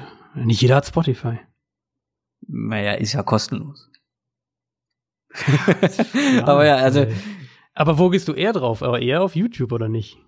wo, inwiefern, wenn's, wenn ich, Also, ja, aber so generell. aber für einen Podcast, wo ich kein YouTube Video sehe, also- vor allem bei YouTube ist für mich immer das Gegenargument, sobald der Bildschirm ausgeht, jetzt beim Smartphone, nicht am PC, Ja, gut, das, das, das Geht's stimmt, aus? Ja. ja, am Smartphone, ja, am Smartphone nutze ich YouTube quasi auch fast gar nicht. ja, nochmal Werbung für unseren YouTube-Kanal gemacht. äh, nicht. Ja, aber vielleicht passiert da ja irgendwann noch mal was anderes. Wer weiß. Was ich weiß, ist, dass ich euch eine schöne Woche wünsche und wir uns nächsten Donnerstag wieder hören. Macht's gut, bis dann. Tschüss. Ciao, ciao.